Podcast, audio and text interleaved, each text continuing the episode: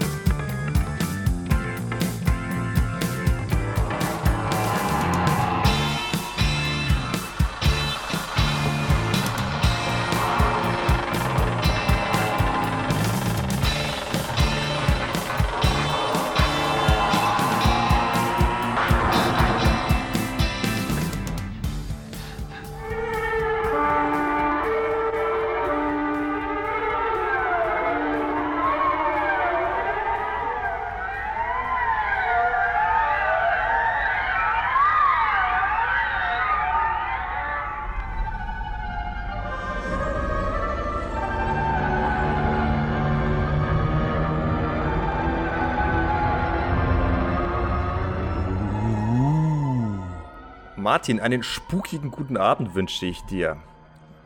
Ach Mensch, das ist ja eine unerwartete Begrüßung. Gibt es denn gespenstische Grüße? Gibt es sowas? Gibt es Halloween-Grüße? Äh, ich, ich weiß nicht, was man zu Halloween sagt. Aber ich weiß auf jeden Fall, dass man sich vor, vor bösen Geistern schützen muss. Hast du dir diesbezüglich vielleicht schon einen Schrein errichtet und Räucherstäbchen angezündet und irgendwelche wilden Kanjis auf flatterigen Blättern hingepinselt? Nein, ich habe aber meinen Stuhl auf ein paar Podeste gestellt, damit er höher ist, was mich äh, zu der, wovon ich glaube, dass es mich schützt gegen konkurrierende Magiere. Ja, ja Mensch, äh, du äh, kannst dir das vorstellen, schon wieder ein Jahr vorbei, schon wieder ein Jahr rum, schon wieder haben wir Halloween.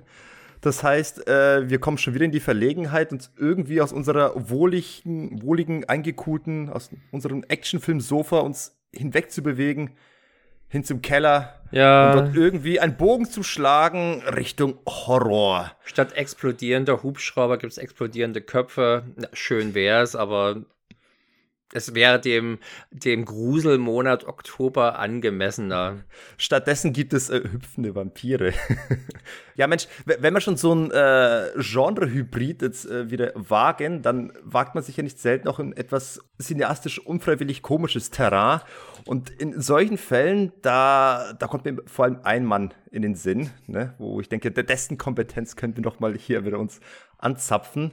Ein Mann, den ich schon mittlerweile als, als Extremsportler bezeichnen würde. Ein Extremsportler in Sachen Tieftrash-Tauchen. Es ist der gute Steffen, der Buchmann, der Trash-Taucher. Ich grüße dich. Spookige Grüße an euch alle da draußen.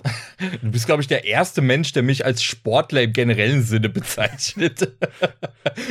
danke dafür und danke für die Einladung. Ja, gerne mal wieder. Da meinst du, das Trash-Tieftauchen ist keine olympische Disziplin? Leider noch nicht. Also bei den Paralympics habe ich schon mal versucht, die haben gesagt, nee, das ist sogar uns zu doof. Aber äh, ich, ich gebe nicht auf. Irgendwann, irgendwann mache ich mal so schönes, äh, es gibt doch so Synchronspringen, weißt du? Und dann muss ich mir natürlich irgendeinen Partner suchen. Man kann das natürlich auch zu dritt machen. Also ihr seid herzlich eingeladen, meinem Olympia ähm, Synchron beizutreten. Vielleicht schaffen wir es ja. Aber Steffen, Trash-Liebhaberei ist doch nur im allerweitesten Sinne eine Behinderung, oder? ich sehe es als Bereicherung ja. in, jedem, in jeder Hinsicht. Das passt zum modernen ja. Zeitgeist. Steffen, wie, wie schützt du dich vor bösen Geistern, die irgendwie nachts an deinen Wänden klopfen? Also ich habe tatsächlich, äh, also ich habe vorhin lustigerweise, also als Martin gesagt hat, er hat den Stuhl auf den Altar gestellt, habe ich erst gedacht, Moment, meint er jetzt den buchstäblichen Stuhl oder der, der bei mir in der Küche steht? Äh, ich habe schon überlegt, hm, es gibt ja auch Leute, die sich dann Kacke über den Türrahmen schmieren, weil das alles fernhält, inklusive dem Postboten und auch böse Geister. Aber ich habe Ich dachte, das ist das Schafsblut oder was? Ja, gut, ich meine, ich wohne zwar im Norden, hier sind zwar mehr Schafe als Leute gefühlt, aber äh, der Wolf ist hier aktuell unterwegs. Da kannst du mit Schafsblut, äh, nee, das, die Geister haben da keinen Bock mehr drauf. Haben sie gesehen, ist alles Käse von gestern. Ich habe tatsächlich hier mir angewohnt, wenn ich hier was zum Abschrecken aufstelle, dann sind es äh, so diese kleinen, ähm, wie heißen die denn? Diese Funko-Pop-Figuren. Hm, aber ich habe letztens eine gesehen von Hello Kitty und Emily Erdbeer und da habe ich gedacht, okay, die sehen ja so schon cringe äh, kawaii aus, aber die als Funko Pop, da, da traut sich kein Geist der Welt über deine Türschwelle. Ich habe letztens festgestellt, weil du von Funko Pop sprichst, äh, ich wollte, ich brauchte ein Geburtstagsgeschenk für eine Nerd, Nerdin, Nerdette. Und ideenlos, wie ich war, dachte ich, kaufst dir doch irgendwie eine coole Funko Pop Puppe.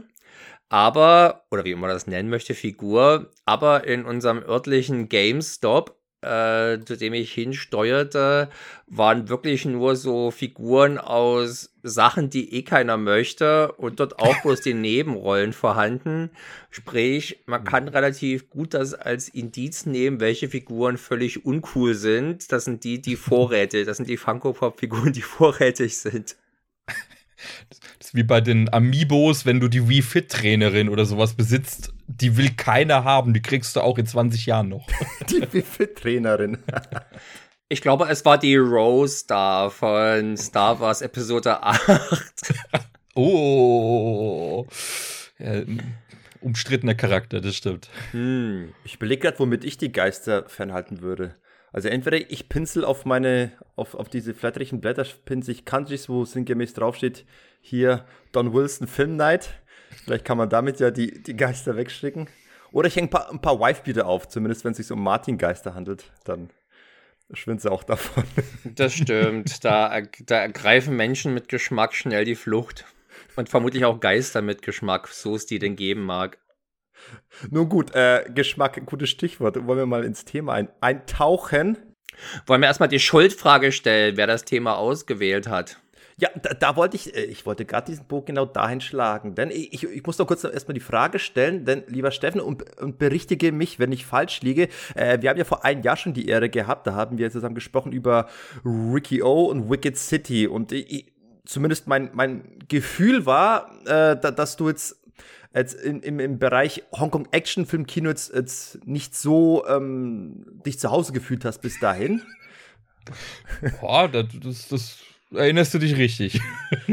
genau. Und äh, aber ich habe ja dann festgestellt, auf Instagram hast du ja dann zwischendurch hier und da ein paar neue Schätze zur Schau gestellt, die du dir erlachst hast. Unter anderem war da zum Beispiel eine fette Shaw Brothers Special Edition Box dabei.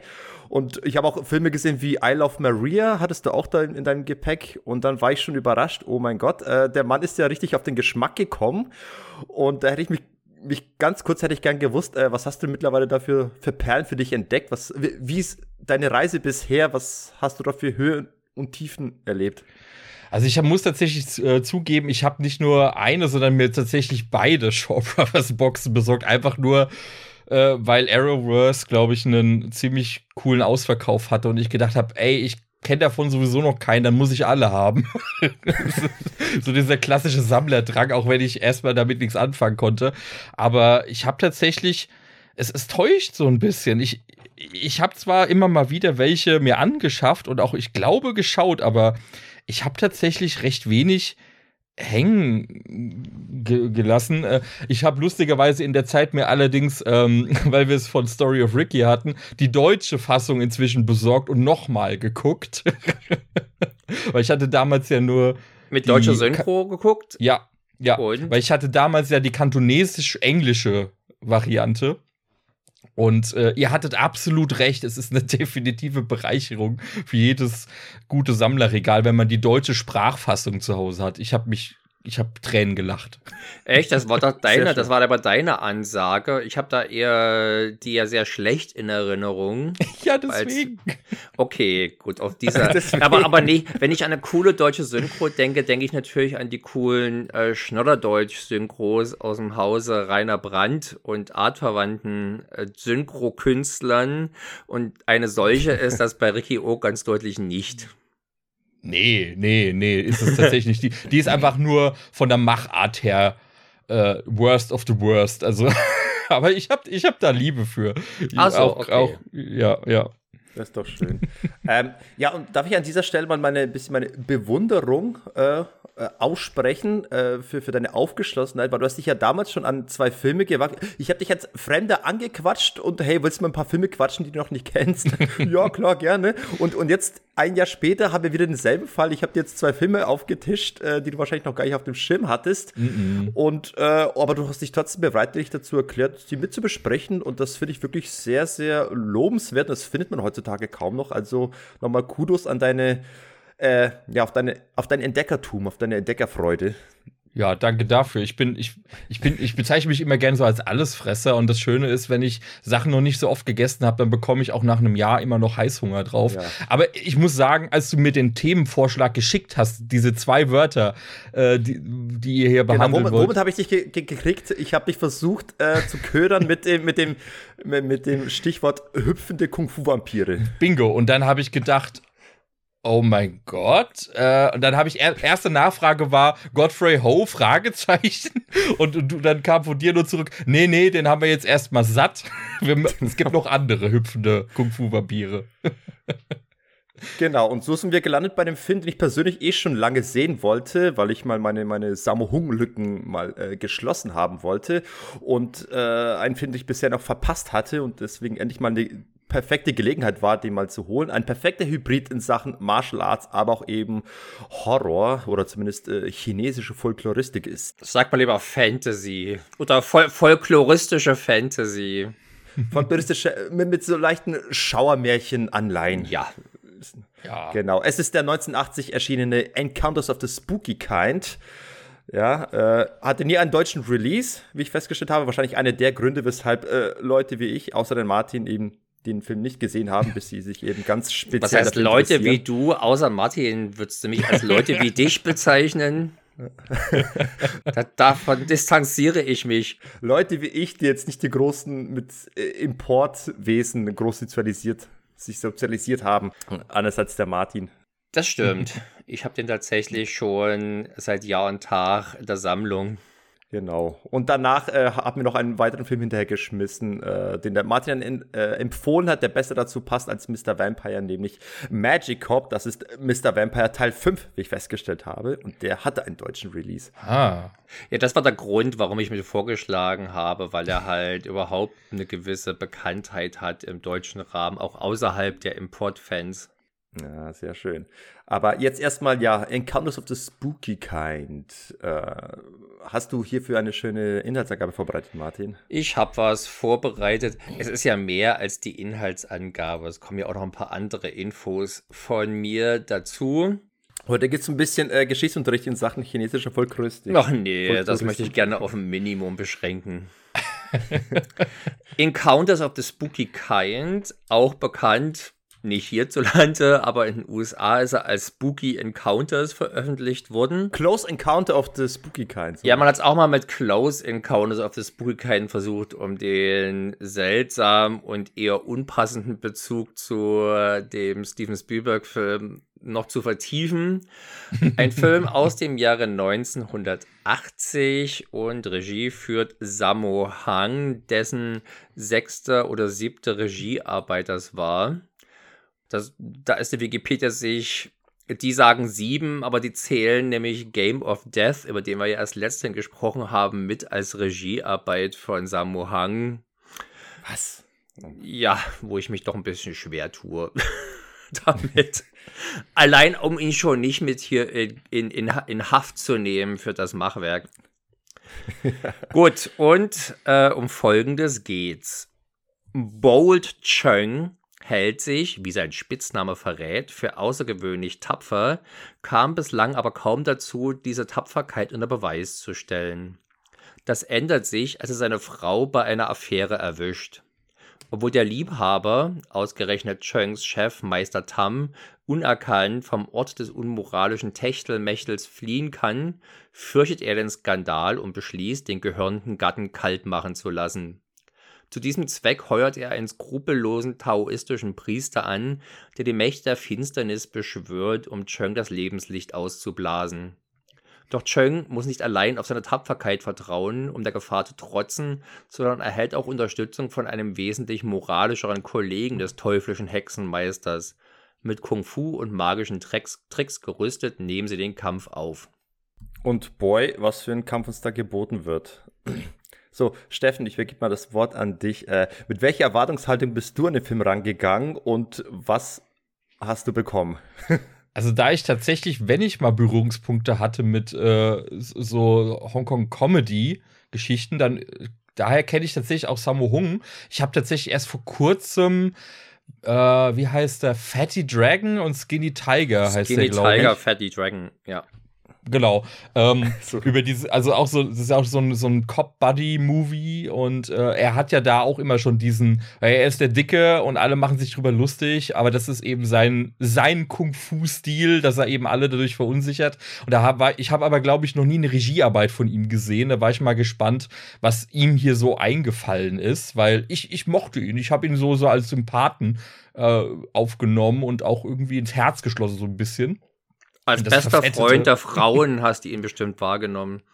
Absolut. Also, unverkennbar. Ja, Frauen lieben Sammo Hung. Und er liebt sie zurück. Nee, ich habe tatsächlich mir erwartet, hey, der Mann hat ein gutes Comedy-Timing äh, bewiesen. Mal gucken, was er hier über, ich meine, der ging ja ein, dreiviertel Stunden fast.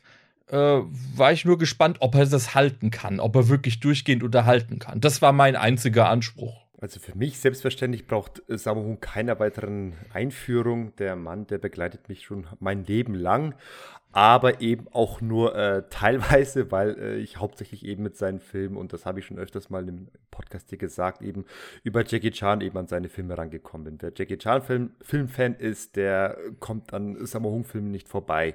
Da gibt es ja eine gewisse Überschneidung, was seine Regiearbeiten angeht. Äh, nichtsdestotrotz eben die, die reinen Sammo Hung Filme, wo Jackie Chan ganz weit weg von entfernt ist, die habe ich eben lange Zeit nicht gesehen. Und ich habe vor einigen Jahren schon einige mal von den äh, meinen Sammo Hung-Lücken mal geschlossen. Ich habe mir da Sachen noch besorgt wie Iron Fisted Monk, äh, Magnificent Butcher und Enter the Fat Dragon und, und eben auch Eastern Condors, den wir jetzt äh, vor einiger Zeit besprochen hatten. Ja, Pedicab Driver noch, weil das ist ein schönes Ding. Ein paar habe ich noch vor mir, aber eben einer von denen, den ich auch auf dem Radar hatte, äh, habe ihn irgendwie es irgendwie nicht geschafft hatte, den zu gucken, eben weil er auch irgendwie nie auf Deutsch verfügbar war, ist eben dieser Encounter of, of the Spooky Kind. Äh, in- Insofern meine, ich war tatsächlich eher interessiert an der Art und Weise, äh, wie das wohl in, in diesem Horror-Kontext funktioniert, weil ich kannte ja tatsächlich bis dahin noch kein ähm, Marsch, okay, jetzt, jetzt mal, wenn man sowas wie Chinese Ghost Story weglässt, aber so, so einen etwas plumperen äh, Horror, Horror Martial Arts äh, Mischmasch, der, der, den kann ich noch nicht so zu Genüge. Und das ist ja offenbar auch eine der allerersten aus, aus diesem, aus diesem äh, Hybridbereich. Und ich war tatsächlich, ich hatte tatsächlich einfach Bock, genau mit so eine Kombi anzusehen, weil ich für die, die für mich noch sehr unverbraucht ist. Und da war ich einfach mal gespannt, was mich da erwartet. Und auf einiges konnte ich mich schon einstellen. Also ich wusste, dass mich einigermaßen gute Kampfszenen erwarten werden, aber auch eben unfreiwillige Komik, weil am meisten hat mich, mich hat wirklich dieser hüpfende Vampir äh, fasziniert, der, den ich aus Trailern kannte, dass ich eigentlich, das war für mich eigentlich schon das Verkaufsargument, mich an diesen Film zu stürzen.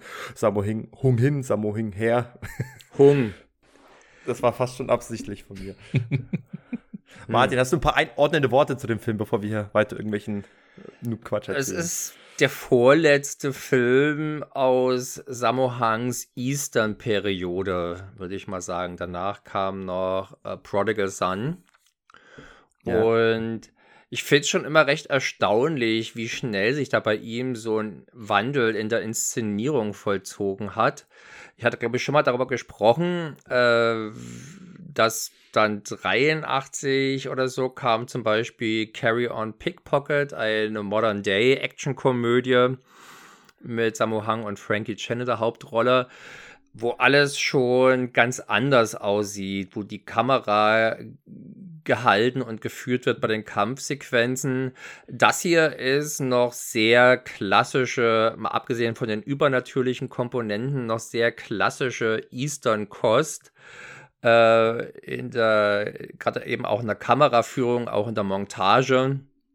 Das vertraut halt wirklich noch sehr vollumfänglich, möchte man fast sagen, auf die Akrobatik, auf die Körperbeherrschung der Akteure oder eben der Stuntleute gelegentlich auch. Und ähm, das ist, glaube ich, schon was, was man sich, worauf man sich gefasst machen muss, dass es ein Oldschool-Film ist. Na, also auch innerhalb der, des, des klassischen Hongkong-Films ist er noch eher so bei den klassischen Jackie Chan-Komödien zu verorten, als dann bei den Mitte 80er Jahre Filmen. Ja, das stimmt. Wobei ich doch schon meine, so äh, eine kleine Entwicklung zu, zu sehen im Vergleich zu den deutlich tänzerisch aussehenderen Eastern aus den 70ern. Also der hat schon so ein bisschen noch mehr äh, Kampfchoreografie-Erfahrung mitgehabt. Also ich, ich finde, die Kampfszenen hier sehen noch ein kleines bisschen zackiger aus als bei, keine Ahnung, äh, Snake Eagle Shadow oder sowas. Vielleicht, man kann aber trotzdem im Prinzip einen Takt fast mit, äh, mittippen zu den Kampfchoreografien. Die gehen halt sehr rhythmisch vor. Als hätte man ein Metronom daneben gestellt zur, bei der Choreografie. Äh, was ich jetzt nicht wertend äh, sagen möchte, aber es ist eine Sache, dass ich als jemand, der ja mit dem neuen, mit dem sogenannten neuen Hongkong-Kino, mit diesem, äh, mit dieser Filmnation gewissermaßen meine Erstberührung gemacht habe, dass das für mich schon ein bisschen gewöhnungsbedürftig war. Inzwischen kann ich das durchaus schätzen. Und natürlich ja. ist Sammo Hang selber und auch die Leute, die er hier mitbringt, äh, sind natürlich genau die richtigen Leute, um auch einfach selbst zu glänzen, selbst wenn sich der filmische Inszenierungszauber drumherum in Grenzen hält. Interessant ist natürlich, dass er doch gerade gleich zu Anfang erstmal äh, so ein paar unerwartete, man kann es fast Gore-Momente mhm. bezeichnen, wo Leuten mal eben richtig schön das Fleisch aus den Gliedmaßen gebissen wird und so. Schön aus der Wade. Und es war bloß ein Traum. Das, ja. Aber gleichzeitig hat das Ganze so was, so was Leichtfüßiges, weil es ja sehr slapstickhaft beginnt mit zwei, zwei äh, Vasen, die miteinander quatschen oder so zwei Weingefäße, die miteinander quatschen. Hey, wer ist mal wieder dran? Nein, ich glaube, das sind, Ey, ich glaube, das sind Urnen. Oder Urnen. Ja. Ich dachte, da wäre Wein drin. nee, da ist die Asche der Verstorbenen drin, die da miteinander schwafeln. mit, mit Wein gemischt ist es bestimmt ein toller Cocktail. Mhm. Das ist auf alle Fälle wieder einer von diesen Filmen, wo Leute, die sich mit dem Hongkong-Humor schwer tun, eher auf Abstand bleiben sollten. Die werden hier vermutlich eher zu leiden haben, als dass sie ihre Freude dran haben will. Es ist schon eine Mischung, die gewöhnungsbedürftig ist aus wirklich kindischen Schabernack und dann doch recht herben Momenten. Ja. Ich glaube, du, Steffen, als jemand, der grundsätzlich Trashfilm-affin ist, äh, dich hat es kein bisschen weggeschreckt, oder? Oder irritiert oder gar. Ja, Schabernack ist äh, tatsächlich, ich glaube, das richtige Wort dafür. Also ich habe immer so eine, so ge gefühlt diese, diese diebische Freude aus dem Drehbuch, die ist das schon so durchgesickert, wo sie gedacht haben, ha, wir machen hier jetzt irgendwelche Kinderkacke und ihr findet das lustig, weil wir das lustig finden. Und es, ich meine, der Film fängt ja eigentlich schon an wie so ein schlechter Witz, so treffen sich zwei Uhren, sagt die eine, hö, sagt die andere, äh, kommt ein Dicker dazu. Also es, es fängt einfach an. Das typische so Genre der Urnenwitze. Ja, genau. Wer kennt sie nicht? Also, da war ich aber auch kurz, äh, ich habe gedacht, okay, so fängt er an. Das war, ich fand die, das sah wirklich optisch total cool ausgemacht mit, äh, mit dieser, ich glaube, da war so eine, so eine Hand, die aus der einen Urne so raushängt und immer so sich ja. ein bisschen mitbewegt. Ja, so eine Skeletthand. Ja. Genau, ich, ich fand das, das sah auf jeden Fall erstmal super spannend aus zu gucken, ja, was passiert denn da jetzt? Und ich fand es dann fast ein bisschen schade über den Verlauf des Films, dass das eigentlich nur so eine Traumsequenz war, die so kurz war und sich auch nicht in irgendeiner Form wirklich wiederholt hat. Ich meine, der Rest spielt ja dann in der in Anführungszeichen Realität. Aber der Einstieg, den fand ich, äh, der, der hebt sich optisch schon stark vom Rest ab. Da wollte er irgendwas ausprobieren, hatte ich so das Gefühl. Optisch und von den, ja, in Anführungsstrichen Splatter-Effekten ja. her, äh, hebt er sich da ein bisschen ab. Und äh, danach hast du eigentlich nur noch eine einzige Szene, die den, äh, die vielleicht sogar die schlimmste Szene ist, denn da hast du eine kleine, ein kleines bisschen Tiersnuff, wie man es gerne im, im Hongkong-Kino sieht. Wird ja auch hier präsentiert, einfach mal die, die Köpfung eines, eines, eines äh, Huhns. Äh, das hat mich auch wieder ein bisschen unvorbereitet erwischt, obwohl ich hätte vorbereitet sein müssen, aber naja, gut. Wir sind ja mittlerweile hart im Leben. Ja, ach, selbst wenn man das weiß, denkt man trotzdem immer noch, uff, muss das jetzt sein? Kann man das nicht tricksen? Na gut, in dem Fall denke ich und hoffe ich, ich gehe davon aus, dass Huhn wurde nachher äh, gut äh, verarbeitet und hat der Crew ein, ein Mittagessen spendiert. Es wurde dann in der Weinvase aufgekocht, also Coq vin. Ja, insofern, da passiert nicht, was sich sonst auch immer auf dem chinesischen Lebensmittelmarkt passiert. Es gibt doch auch dann die eine Szene im Film, wo Samu Hang im, im, im Gefängnis ist, äh, wo er auch ein Huhn bekommt. Vielleicht ist das ja das Huhn. Wahrscheinlich. Eins davon wird es gewesen sein. Und auch wieder so eine Szene, das, das, das filmen die Chinesen gerne, äh, Leute, die essen und die sich auch dabei gerne ein bisschen bekleckern. Also ich, ja. ich habe und ich habe selbst auch immer so eine, eine diebische Freude daran, äh, den Leuten so beim Schling zuzusehen. Also auch bei Bud Spencer, Terence Hill, wenn die da ihre Pfanne mit, mit fetten Bohnen da äh, hineinschaufeln. Ich, ja, aber die essen doch regelrecht manierlich. Ich, das war tatsächlich eine Sache. Einer meiner ersten Hongkong-Filme war ja tatsächlich äh, City, City Wolf 2, also A Better Tomorrow 2. Und mhm. diese Szene, wo die da hat in dem, in dem China-Restaurant von Choi Yun Fett, vom Choi Yun Fett Zwilling in New York sind und der dann was okay. vor ist und dann halt wirklich den Mund beim Kauen offen lässt, dass ihm der Reis wieder rausfällt, wo ich mir wirklich dachte, Leute, das ist ja ekelhaft. Und das zieht sich wirklich durchs Hongkong-Kino. Heute weniger. Ich glaube, vielleicht versucht man sich selber als Volk kulturell etwas äh, oder etwas kultivierter zu präsentieren nach außen hin. Aber in 80er Jahren gab es auf einfach noch sehr häufig, dass den Leuten beim Essen das, das, dasselbe, dasselbe wieder aus dem Maul fällt. Und hier ist es auf jeden Fall auch eine ziemliche Schweinerei. Ja, aber jetzt sind wir ein bisschen zu weit weg. Wir müssen erstmal noch ein paar kleine äh, Story-Elemente klären, denn unser, unser guter Sammo Hung, der hier auch irgendwie Fat Guts äh, nee, Big Guts Cheng. Heißt ja, das ist in der, ja. in der neuen Übersetzung ist es Big Guts Cheng. Das ist mir jetzt mal aufgefallen, als ich die alte Hong Kong Legends DVD mit der neuen Eureka, glaube ich, verglichen habe, äh, dass die, die Untertitel sind teilweise komplizierter. Bei der Hong Kong Legends hat man auf eine schnelle Erfassbarkeit und Wahrnehmbarkeit Wert gelegt. Mir ist es auch bei Mr. Vampire, den ich auch noch zum Kontext nach mit angeschafft habe. Da braucht es nämlich, äh, um Vampire abzuwehren, äh, klebrigen Reis. Den hat man halt in der Hongkong Legends DVD als Sticky Rice bezeichnet, während er jetzt halt irgendwie so als Gelatinous Rice oder sowas bezeichnet wird, wo man sich schwerer was drunter vorstellen kann. Er muss eigentlich bloß klebrig sein. Und ja, hier ist er halt eigentlich Bold Chung, so steht da, glaube ich, auch bei der Hongkong Movie Database drin. Deswegen habe ich mich für diesen Namen entschieden. Und das ist auch die Version, die ich letztendlich geguckt habe, weil ich noch in den Audiokommentar von Bell Logan reingehört habe. Ja, und hat er Interessantes zu dem Film zu erzählen? Ähm, es, es, es war amüsant zuzuhören, aber ich bin jetzt nicht so bereichert äh, rausgekommen. Natürlich war es angesichts der Tatsache, dass er selber ja aufgrund eines, aufgrund von Übergriffigkeitsskandalen im Prinzip seine Gigs verloren hat, seine Audiokommentar-Gigs. Äh, es ist recht bezeichnend, dass er sich beim Film doch auf, auf der Kommentarspur ein wenig entrüstet darüber, wie Sammo Hang in seinen Filmen mit Frauen gerne umgeht. Und es ist durchaus auch ein Thema, was, denke ich mal, worüber man sprechen kann. Wir haben es, glaube ich, schon mal drüber gesprochen, äh, als wir über Mr. Nice Guy gesprochen haben.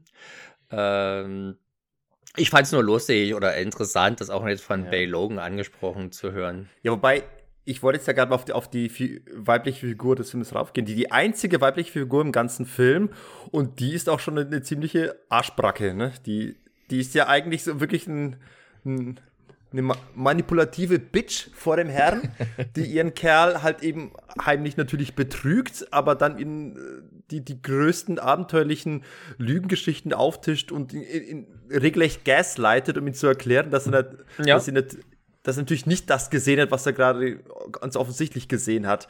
Also schon sehr krass. Und sie ist ja quasi der Dreh- und Angelpunkt, weil ihr Lover, ihr, ihr heimlicher Lover, ist ja derjenige, der sich dann den Tod für den offiziellen Ehemann, für eben Bold Cheng wünscht und ihm eben einen, einen Wizard, einen chinesischen Wizard an den Hals hängt, der ihn äh, ja mit, mit ferngesteuerten Zombies äh, an, an den Hals geht sozusagen. Ich finde es übrigens ganz interessant, dass es offensichtlich immer taoistische Priester sein müssen, äh, um sich mit den Mächten der Unterwelt anzulegen. Auch bei Chinese Ghost Story war es ja ein Taoist, der da äh, unterwegs ist. Und äh, wir hatten, wir, wir sollten vielleicht mal ganz kurz über dieses Subgenre sprechen. Du hast es vorhin ja schon mal angesprochen. Sergej, du möchtest ja. bestimmt gerne mal aussprechen, oder? Du hast dich doch garantiert eingelesen und möchtest dich mal an diesem chinesischen Namen versuchen. An dem Jiangxi? genau. Das war jetzt aber genau, nicht so kompliziert. nee, spricht sich natürlich Die nur. Stolpersteine sind äh, vielreich und zahlreich beim Aussprechen von chinesischen. Genau. Also Jiangshi. Ach komm, Jiangshi heißt jetzt auch noch. Schön, dass du es so toll aussprechen kannst. Äh, da, da, komm, du machst das beim Japanischen immer. Ist halt im Prinzip diesmal kein Begriff direkt für das Genre, sondern eigentlich quasi für diese Vampire. Das heißt eigentlich quasi bloß steife Leiche. Hm, und so. der Steifheit der Leiche, die ja im Prinzip der, eine Leiche übt oder da, äh, sag mal, typisch dafür ist, ne? Rigor mortis, wie es so schön heißt, die Leichenstarre. Dieser Starre wegen können die Viecher halt bloß hüpfen. weil der Rest halt steif ist wie ein Brett, aber offenkundig sind Füße und Fesseln noch beweglich genug, um sich zumindest hupfenderweise äh, äh, vorzubewegen. Da habe ich natürlich, als ich mir den Film gestern Abend angeschaut habe, gedacht, Mensch, jetzt habe ich hier den armen Sergei und den Steffen ein bisschen betrogen, weil du ja, glaube ich, Sergei, ursprünglich Mr. Vampire vorgeschlagen hattest, wo es natürlich mehr hüpfende Vampire gibt, als es hier ist, weil hier beschränkt sich ja eigentlich auf eine Episode im Film. Ja. Aber immerhin, ich war erleichtert, dass es, dass es immerhin einen gibt. Sonst hat sich der Steffen nachher beschwert hier, was ja. ich Scheiß Gerade noch so die Kurve gekriegt, mein Lieber. Gerade noch so. der Grund, warum ich mich für diesen Film entschieden habe oder, oder warum ich vorgeschlagen habe, dass man es lieber für diesen, dass man lieber diesen Film besprechen sollte, ist, dass er halt auch ein Martial Arts Film ist, währenddessen eben Mr. Vampire zwar auch ein paar Moves hat, aber Martial Arts Fans eher unbefriedigt zurücklassen dürfte. Und da der Mr. Vampire selber, der Darsteller, nämlich hier auch mitspielt, bei beiden Filmen mitspielt, dachte ich, komme auch da quasi äh, auf unsere Kosten. drauf zu sprechen, genau. Okay. Zum Zhang Shi gibt es sonst nichts mehr zu sagen oder gibt es noch irgendwelche netten, mythischen äh, Fakten, Fun Facts um diese Figur?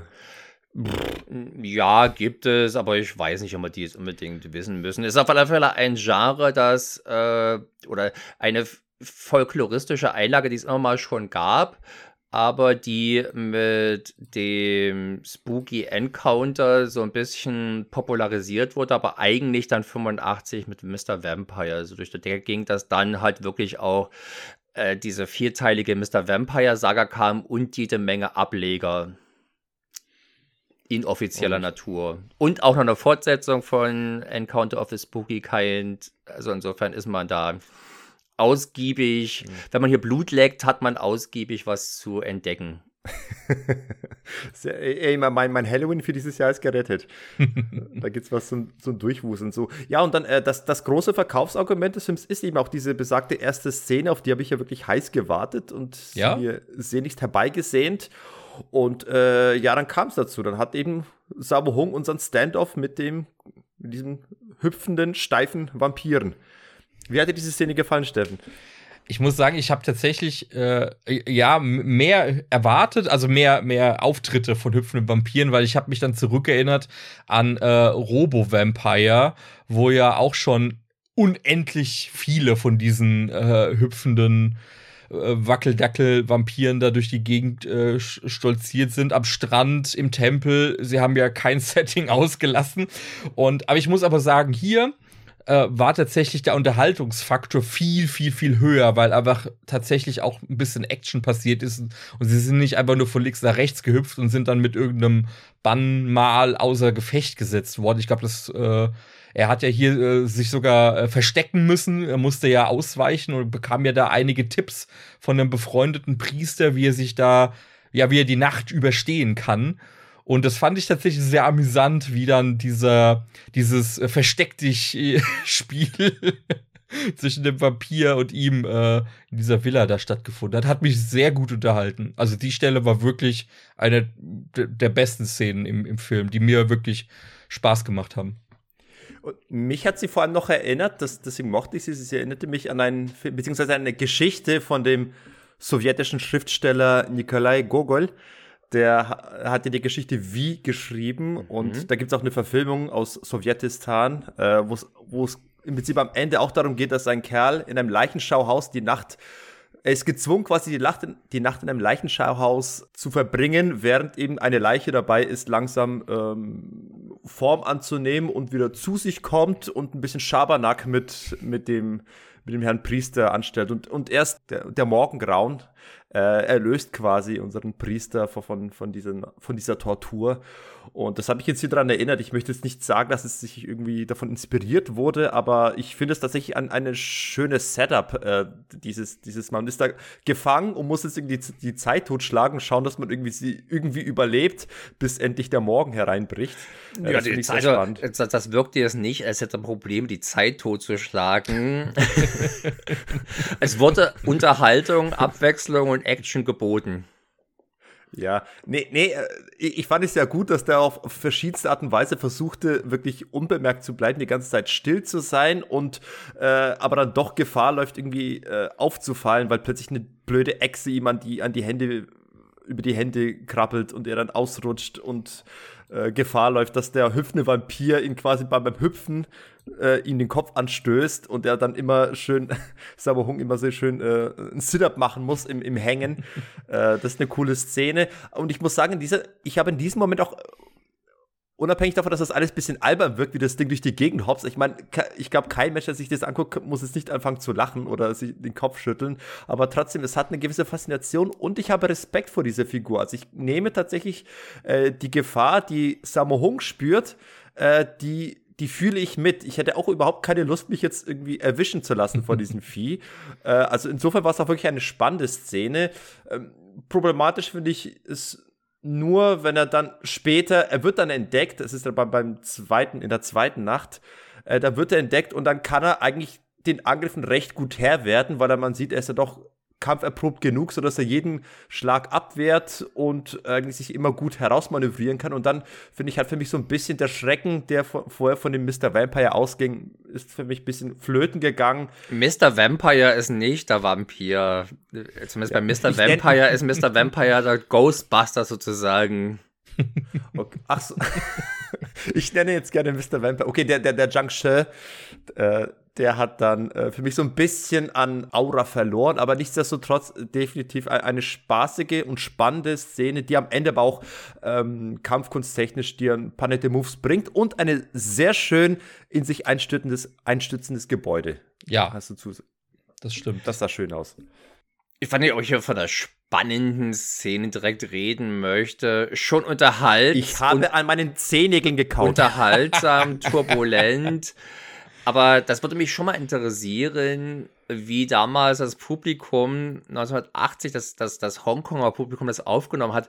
Es gibt ja tatsächlich auch einige relativ Sie wenige. aus dem Kino gerannt. Es gibt ja auch ernsthafte Vertreter dieses schönen Genres. Also zum Beispiel gibt es aus den Nullerjahren, glaube ich, den Era of Vampires, der sogar deutsch erschienen. Da heißt er, glaube ich, Vampire Hunters, eine Choi Haag-Produktion von Top Squad-Regisseur Wilson Chin. Und der erzählt das, der erzählt eine vergleichbare Geschichte, aber total ernst. Auch dort grusel ich mich nicht, natürlich, ja, aber ähm, ich sag mal, selbst wenn jetzt zum Beispiel die Make-up-Effekte furchtbarer und so wären, die Tatsache, dass das Vieh halt hupft, Hupfen ist, denke ich mal, was inhärent Ungruseliges. Ja, zumal du es dann mit den Soundeffekten einfach nicht besser machst in so ja. einem Moment. Und es gibt halt nur diesen Boing-Boing-Effekt. Alles andere wirkt in so einem Moment einfach unpassend und es wird, ich glaube, ja, dieser, dieser Gruselfaktor. Ich glaube, es ist dann auch eher so diese, die Optik. Ich fand die tatsächlich, ich fand so diese Nahaufnahmen vom Gesicht und sowas, die haben mir gut gefallen. So dieses bröckelige, äh, merkst schon, oh, der ist schon eine, schon eine Weile tot, aber. Er ja, vor allem so ver verkrüppelte Zähne, wie sie da rausragen, ja, so richtig ekelhaft. Genau, so. aber er ist noch ganz gut im Saft und, äh, das, Im Saft? Saft, Saft, Saft ist so ungefähr das Letzte. Ich glaube, wenn du den zerbrichst, dann staubt's nur. Also Saft im, im Punkto von wegen Spritzigkeit, was seine, seine, seine, seine Hüpf-Akrobaten. Äh, er ist noch äh, in Form, angeht. meinst du? Ja, genau. Er ist sich gut gehalten. Also Leg Day Okay. hat er nie geskippt. An der Mobilität kann er vielleicht ein bisschen noch arbeiten. Da würde ich einen Physiotherapeuten holen, aber ansonsten. Interessant ist ja, dass diese hüpfende Vampire exklusiv eigentlich immer diese äh, Beamtenuniform aus der Qing-Dynastie anhaben, also diese Mandarin-Gewänder. Womit man jetzt also nicht die, kein Zitrusfrucht-Cosplay äh, meine, sondern halt Da. äh, es, irgendwie ist es schon erstaunlich. Äh, also die sind tatsächlich auch so folkloristisch erprobt. Es gibt Geschichten in der gleichen Geschichtensammlung, hier diese Stories from a Chinese Studio, wo auch die Chinese Ghost Story Vorlage mit drin ist. Da gibt es eben auch Zhang Shi-Geschichten. Äh, Im Kantonesischen spricht sie jetzt übrigens wieder anders aus, aber ich bin jetzt zu faul, das nochmal nachzuschlagen Überraschung. dürfte eh kaum jemanden interessieren. Ähm, aber die, äh, es ist schon eine interessante Idee. Und ich glaube, das ist, es, es musste jemand wie Sammo Hang sein, der da auf den Trichter kam, die zu reanimieren für seine Zwecke hier. Die ganzen Mr. Vampire-Filme sind ja auch alle von ihm produziert. Und sein Stunt-Team äh, ist äh, bei der Kampfchoreografie mit oder bei der Action-Choreografie mit beteiligt. Ähm, und natürlich passt das für so eine Action-Komödie oder für so eine Martial-Arts-Komödie ganz gut, muss man sagen. Na, man hat quasi, man spielt auf vertraute folkloristische Elemente an, aber das dürfte jetzt halt auch keine Schauerfigur sein, die vielleicht Familien in Gefahr bringt, dass die lieben Kleinen schreiend aus dem Saal laufen oder so. Ja. Wobei ich sagen muss, tatsächlich, ich glaube, dass das die, die realere Bedrohung ist ja, und ich glaube, ähm, Sergej, du hast ja vorhin gesagt, in den meisten von diesen Filmen taucht ja immer ein, ein Tao-Priester auf. Ich weiß jetzt nicht, ob das in den neueren Ablegern, äh, Martin, den von 2000 oder was, den du vorhin erwähnt hast, ich weiß nicht, ist ist da auch so ein Tao-Strippenzieher im Hintergrund zugange oder? Ja, Äh. ich, ist immer taoistische Priester, es sind noch immer taoistische Symbole, diese Spiegel, diese, äh, was sind das, Achtecke, ja, Mhm. äh, die dann Mhm. äh, Verwend Verwendung finden. Ich habe mich da jetzt noch nicht reingearbeitet, ist tatsächlich auf der auf der äh, Mr. Vampire 2 Blu-ray ist ein äh, Interview mit einem wirklichen taoistischen Priester drauf, der also als Berater bei der Mr. Vampire Serie zur Verfügung stand, was die korrekten, was die korrekten Moves sind und die korrekten Zaubertricks. Stricker oder Fäden spielen da ja auch eine große Rolle offensichtlich. Gerade bei der Beherrschung. äh, es gibt zum Beispiel auch eine so semi-neue äh, Zweiteiler äh, Shaolin vs. The Evil Dead. äh, mit Gordon Liu, glaube ich, war es. Oder mit, ja doch, glaube ich, Gordon Liu.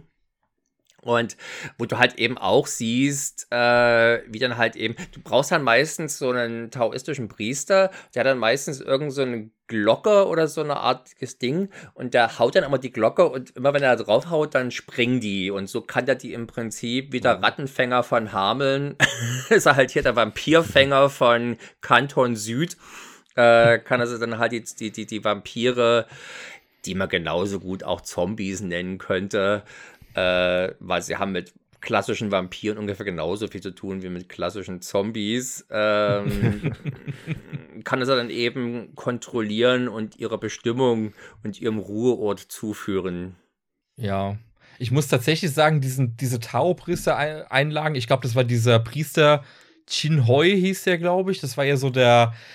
Ich, ich habe mich am Anfang gewundert, dass sie ihn als quasi Auftragskiller engagieren. Und da denke ich mir so, okay, das ist jetzt auch neu, dass du den, den, den Bad Wizard äh, auf, auf äh, Sammo Hung ansetzt. Aber gut, lass ihn mal machen. Und ich war tatsächlich ich war am Anfang erstmal verwirrt, ob die, ob der Film irgendeinen Schmiss hat oder ob die Untertitel nicht mehr wollen, als er angefangen hat, seine Formeln vor sich hin zu brummeln. Und da habe ich gedacht, okay, jetzt haben die anderthalbfache Geschwindigkeit eingestellt und der hat ja so schnell vor sich hingebrabbelt. Und später in diesem Duell der Magier kommt es ja dann zu einem äh, ja, Brabbel-Duett quasi da, da habe ich wirklich gedacht, okay, also entweder haben die jetzt hier irgendwelchen Schwachsinn aller Hamena Hamena da äh, losgelassen oder es war so schnell, dass die Untertitel einfach nicht mehr mitkamen und gesagt haben, ach, muss eh keiner verstehen, was die da brabbeln.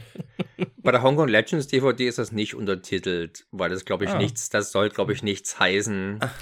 habe ich Achso, mir gedacht. Das klingt ja wie, das klingt ja wie Mickey Mouse auf Speed. Ja. genau. Ich hatte an der Stelle äh, Probleme, den Untertiteln zu folgen. Und ich dachte, soll ich jetzt irgendwie Leerzeichen, Leertaste drücken und alles nochmal in Ruhe durchlesen? Und dann, nee, ich glaube, das nützt nichts. Nein. Das ja, das ist auch Film unerheblich. Das ist, das ist so ungefähr wie bei Chinese Ghost Story. Der Taoisten Rap von Wu Ma. Äh, das ist auch nichts, was man jetzt speziell verstehen muss. Wobei da, glaube ich, noch mehr Inhalt ist als hier. Hier soll, glaube ich, eher die Geräusche, das soll als Geräusch funktionieren und in Kombination mit den Grimassen und mit den Verrenkungen, die die machen, äh, da gerade der Sammo Hang scheint da ja irgendwie so diesen typischen äh, Affen oder Monkey King-Stil aus Peking-Opern-Interpretation dieses Stoffes von der Reise nach Westen so nachzuahmen. Der kratzt sich immer so hinter den Ohren und sowas. Ja. Und, und das sieht ganz, am Ende auch bekommen. Das sieht ganz putzig aus und äh, ist, denke ich mal, was, wo die, wo die lieben Kleinen ihre Freude dran haben werden. Und ich war zumindest nicht. Irgendwie fand ich es auch ganz lustig. Ja. Zweites Highlight ist ja dann die, die in der zweiten Gruftstätte, wo er dann neben so einem wieder vermoderten, staubigen Zombie liegt, der jedenfalls wieder ein anderes Feature hat. Der ist ja so, so eine Art Mimik. Der, der hat mich wirklich erinnert an die an Gegnertyp aus Legend of Zelda, die die einfach alles nachmachen und genauso laufen, wie du läufst und aber nur gegen, gegengleich und du immer Probleme hast, den Pfeil in den Arsch zu jagen.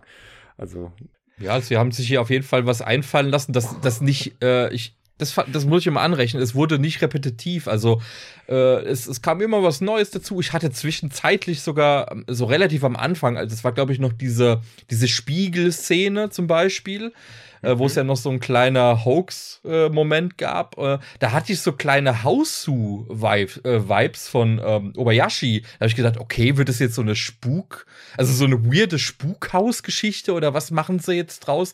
Weil der da auch diese übertriebene äh, Schminke und diese, diese durch den Spiegel greifen und irgendwas machen, äh, das hatte so eine Verrücktheit, wie sie da Obayashi zum Teil ausprobiert hat. Ein paar Jahre vorher war das ja. Aber es hat sich dann ja, äh, ja. leider in eine andere Richtung entwickelt, aber fand ich spannend. Ja, die hätten ruhig gerne ein bisschen mehr Hausu reinpacken können. Naja, es, der Sergei versucht ja seit Jahren, erst mich schon dazu zu bewegen, doch mal Hausu zu gucken und dass wir darüber sprechen können. Ich möchte nicht. Und äh, Och, ich, man, man, muss jetzt diesen Film hier, glaube ich, auch eher sehen als Martial Arts Komödie mit eben diesem gewissen Twist oder mit diesem gewissen Spin, ja, dass halt das Übernatürliche mit drin ist. Wobei natürlich auch hier gesagt werden muss, dass wer reinkommt und jetzt vielleicht ein Prügelfest wie Knockabout oder Prodigal Son erwartet, äh, muss auch erstmal, sag mal, sich in Geduld üben, weil das geht eigentlich erst in der zweiten Hälfte wirklich los. In der ersten Hälfte gibt es fast gar nichts in Martial Arts Richtung höchstens mal, dass eben Sammo Hang sich irgendwie dem, diesem Hupfvampir entzieht. Ja, aber auch solche Geschichten wie, dass er äh, beim zweiten Mal versucht, den, den Vampir im Sarg ähm, quasi drin drin zu behalten, indem er ihn immer mit Eiern beschmeißt. jedes Mal, wenn sich der, der, der Sarg öffnet, das, da brauche ich dann keine Martial Arts, das ist dann so auch irgendwie schon mal ganz witzig und gleichzeitig auch artistisch genug. Ja, das fand ich sah irgendwie auch cool aus. Also cool. Aber irgendwie hat es, hat es was Befriedigendes gehabt, wie er da halt die, ja, weil das halt auch schön montiert ist, ja, wie er die Eier reinschmeißt und das hat dann quasi den bösen Zauberer, der das Ganze, der den Vampir drin reanimieren möchte, immer gleich mit zurückgeschmissen. Ja, genau, und dann wird er irgendwann auch so gegen die Dachrinnen ge gefeuert, die auch richtig schön zerbersten dann. Das ist auch ein schöner Stunt. Und entsprechend, ja, man möchte es dem Film gar nicht äh, zutrauen, aber danach liegt er tatsächlich äh, stark einbandagiert in, äh, im Krankenbett. Mhm. Ich hätte mhm. jetzt eher gedacht, dass das sowas ist, wo er sich so ein bisschen so den Staub von den Schultern äh, fegt und dann weiter geht's. Aber nee, das hat ihn aus der Bahn geworfen. Wir waren übrigens der Darsteller von diesem Wizard, den kannte ich doch irgendwie. Welcher? Das Gesicht kannte ich. Ja, der, der Wizard, der auch den Hühnerkopf getrennt hat. Der Böse. Der Böse. Äh, das ist Peter Chen, der eigentlich, und das war mir auch hier, wenn man den sieht, wenn man seine Visage sieht, sein Pfannkuchengesicht, käme man jetzt nicht auf die Idee, dass es der Böse sein soll, weil der eigentlich doch ein relativ gemütliches Gesicht hat und der spielt sehr häufig bei Hongkong-Filmen so den leicht unterbelichteten, gutmütigen Dödel. Äh, ist jetzt kein, ist es glaube ich kein Schauspieler, den man tatsächlich irgendwie aus einer wichtigen oder Hauptrolle könnte. Das ist, denke ich ja. mal, schon sein größter Triumph. Ich kannte ihn tatsächlich vor allem aus Fong Sayuk 1 und 2 mit Jet Li, wo er halt so der Hausdiener und Hausdödel ist. den ja jedes gute Haus braucht als ein Hausklobby. Dödel vom ja. Dienst. Interessanter ist aber der, interessant ist aber der andere Priester, der gute ja. Priester. Der wird nämlich ja. gespielt von Chung Fat.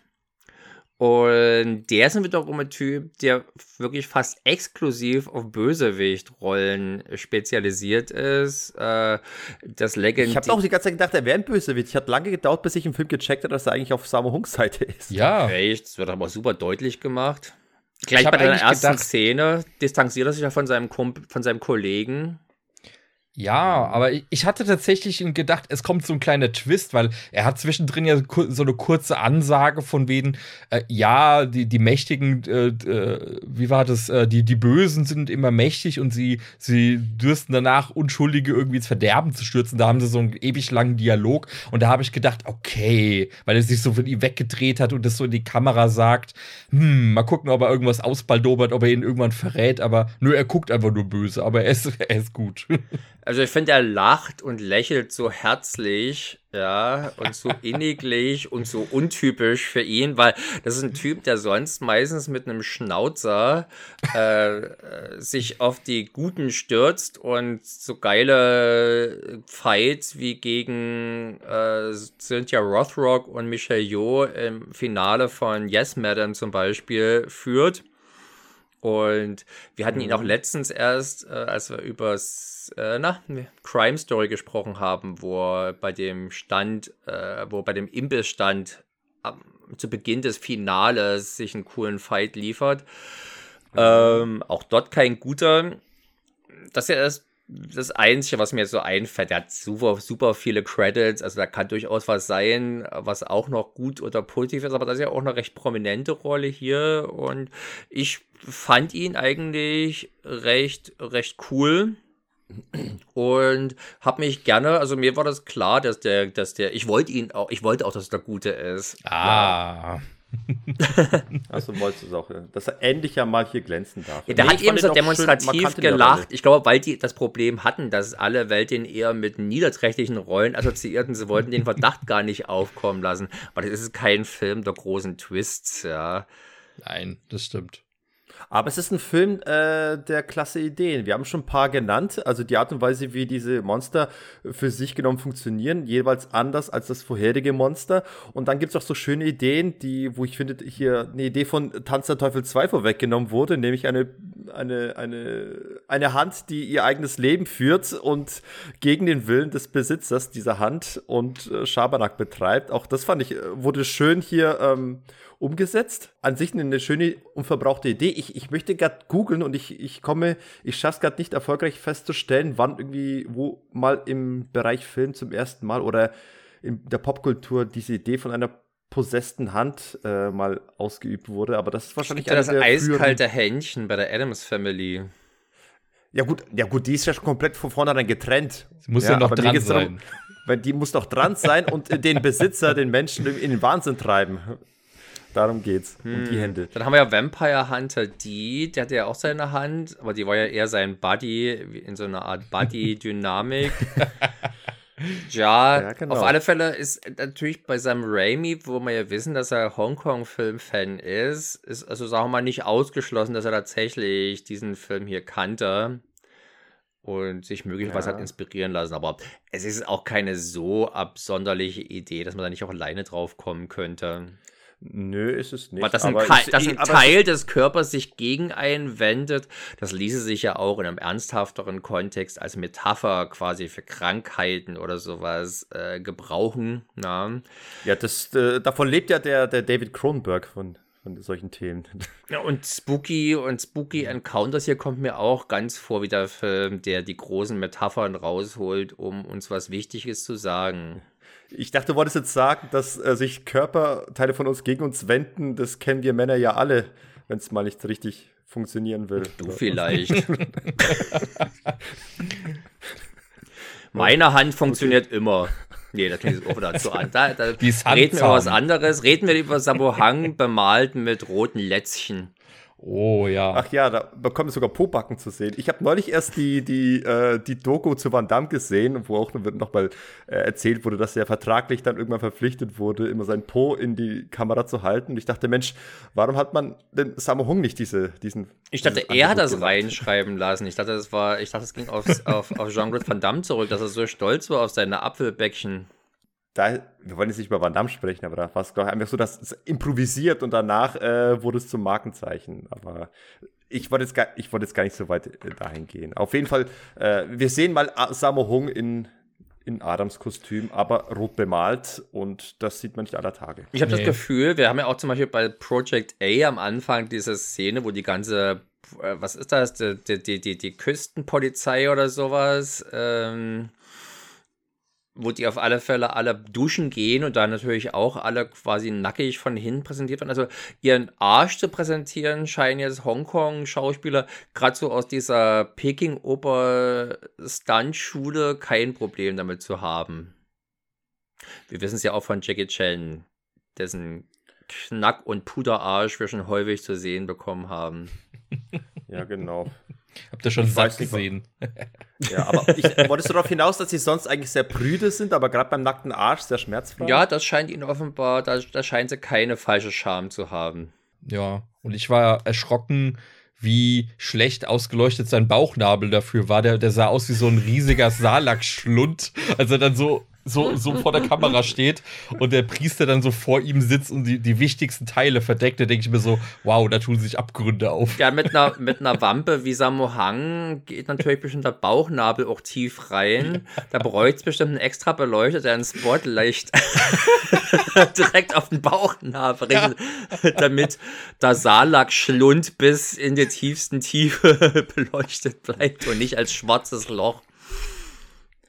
Ich, ich muss sagen, ich habe dann irgendwie das, das, das Finale, kann ich nicht mehr so richtig äh, zusammenfassen. Also im Prinzip haben die sich dann diesen Hof getroffen, es gab zwei Türme, es gab Feuer und Sammo Hung ist wie ein Äffchen, äh, wie vom Affen besessen, äh, da durch die Gegend gehopst und hat eben den, den, den Wizard fertig gemacht. So, was dann finde ich ganz, ganz okay war, dann technisch, aber ich würde sagen auch nicht eines der Highlights des Genres. Des Martial Arts Genres oder des, Ja, des, des das- Magie-Duell Genres? Das Magieduell-Genres ist bestimmt äh, in der, die Speerspitze. Noch vor Nicolas Cage. Mir fiel in diesem, als ich das gesehen habe, ich habe den Film, ich habe die, die, die DVD, habe ich irgendwann vor, weiß ich nicht, 15 Jahren gekauft, wenn nicht länger her und habe seitdem nie wieder gesehen. Hm. Konnte mich also auch nur noch an- vage an, das, an, an diesen Film erinnern. Ich wusste auf alle Fälle, dass er so eine gewisse frauenfeindliche Note hat.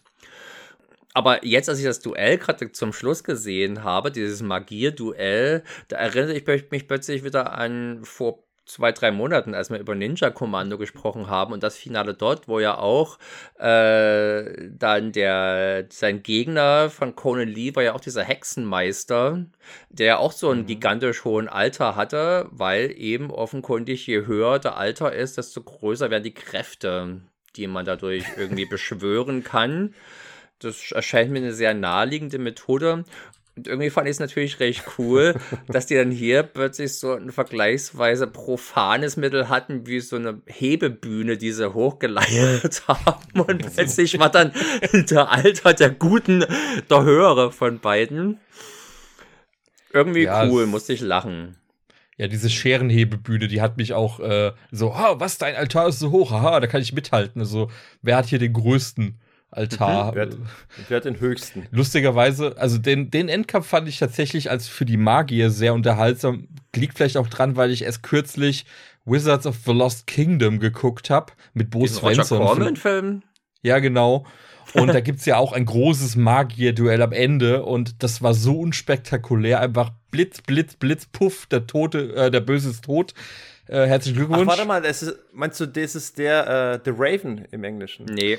Nee, nee, nee. The, nee, Wizards of the Lost Kingdom heißt der. Ach so. Ah, nee, weil, weil es gibt auch einen Roger Corman-Film äh, mit ja einem jungen Jack Nicholson, auch Vincent Price. Und da ist das, sieht das Finale auch ähnlich aus, dass sich gegenseitig so ein paar äh, bunte Licht, Lichtlein. Ja, der hier ist aus den 80er Jahren und wurde, da wurden mehr oder weniger die gesamte Footage der vorhergehenden Barbarenfilme zweitverwertet. Ja, ja. ja. Das aber da muss ich gerade denken, also das ist dann so der, das, das Anti-Beispiel dazu, wie man es nicht macht. Da war ich hier tatsächlich sehr entertained. Vor allem so dieses, ähm, so dieses Sündenbock-mäßige, äh, äh, dass äh, irgendwelche Hühner da aufge aufgehängt wurden, die dann alternativ für den Angegriffenen explodieren. Oder da, da, da hatte ich Spaß. Oder diese, diese Feuer.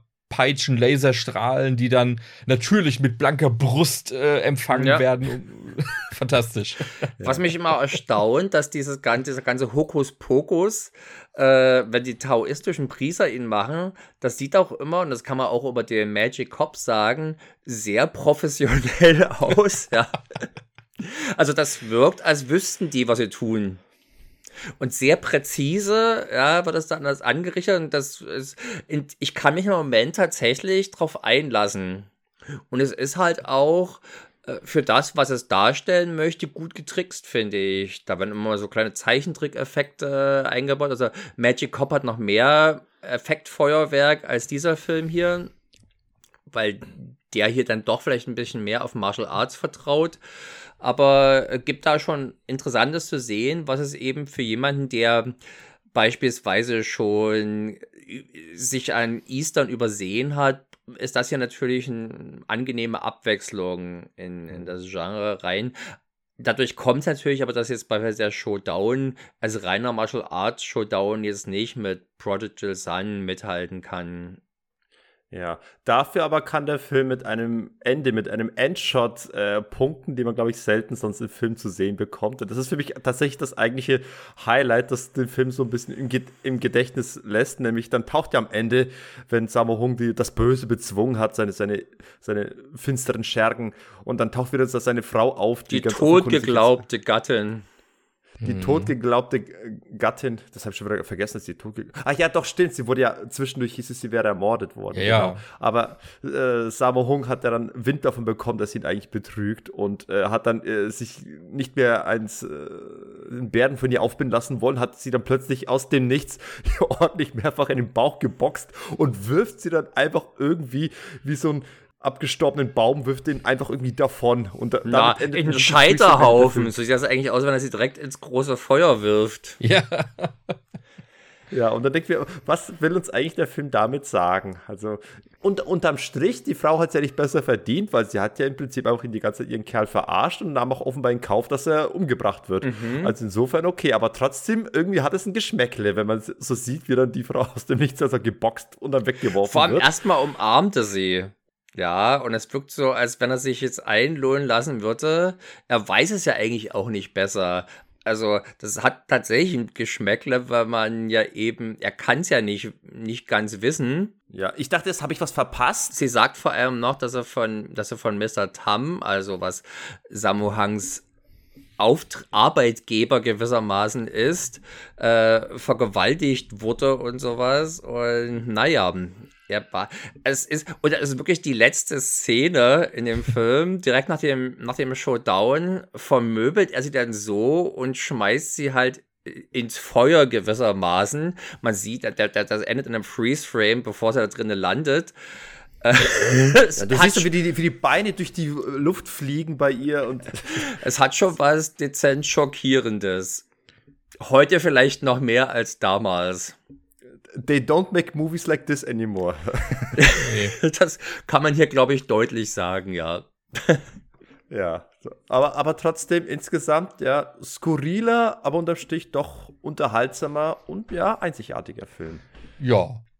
Na, er ist natürlich nicht einzigartig, weil noch so viele ähnliche Filme danach kamen. Aber zu seiner Zeit zumindest war es. Also es gab vorher schon so ein bisschen Filme, die in die Richtung gingen. Äh, von Lauga Leung für das Shaw Brothers gibt Spiritual Boxer 1 und 2.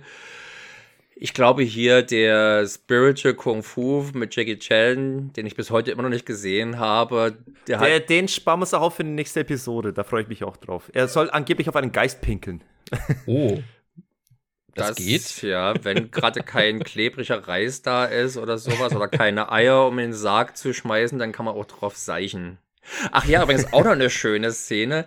Er kriegt ja von seinem Hexenmeister, vom Guten, nicht nur angeraten, die Eier zu besorgen, sondern auch noch vier, Be äh, vier Hundebeine von einem schwarzen Hund natürlich und das Blut eines schwarzen Hundes. Und dann sieht man ihn dann, wie er mit einem niedlichen Hund zum Metzger geht und ihm den anvertraut, man, es werden einem später dann Szenen erspart, glaube ich, die, dass man jetzt die Hundebeine nochmal in Action sieht. Also ist das arme Vieh vermutlich umsonst gestorben. Äh, ja, also es ist jetzt kein Film, wo Freunde eines zarten und feinen Geschmacks äh, zufriedengestellt werden. Schon eher harte Kost. Also, ja, ist schon deftig. Zum, aber es ist halt trotzdem dieser, dieser, dieser Schabernack, wie du es ja am Anfang genannt hast. Also es ist ja immer so dieses Verspielte, aber halt mit so ein bisschen Gore ab und zu.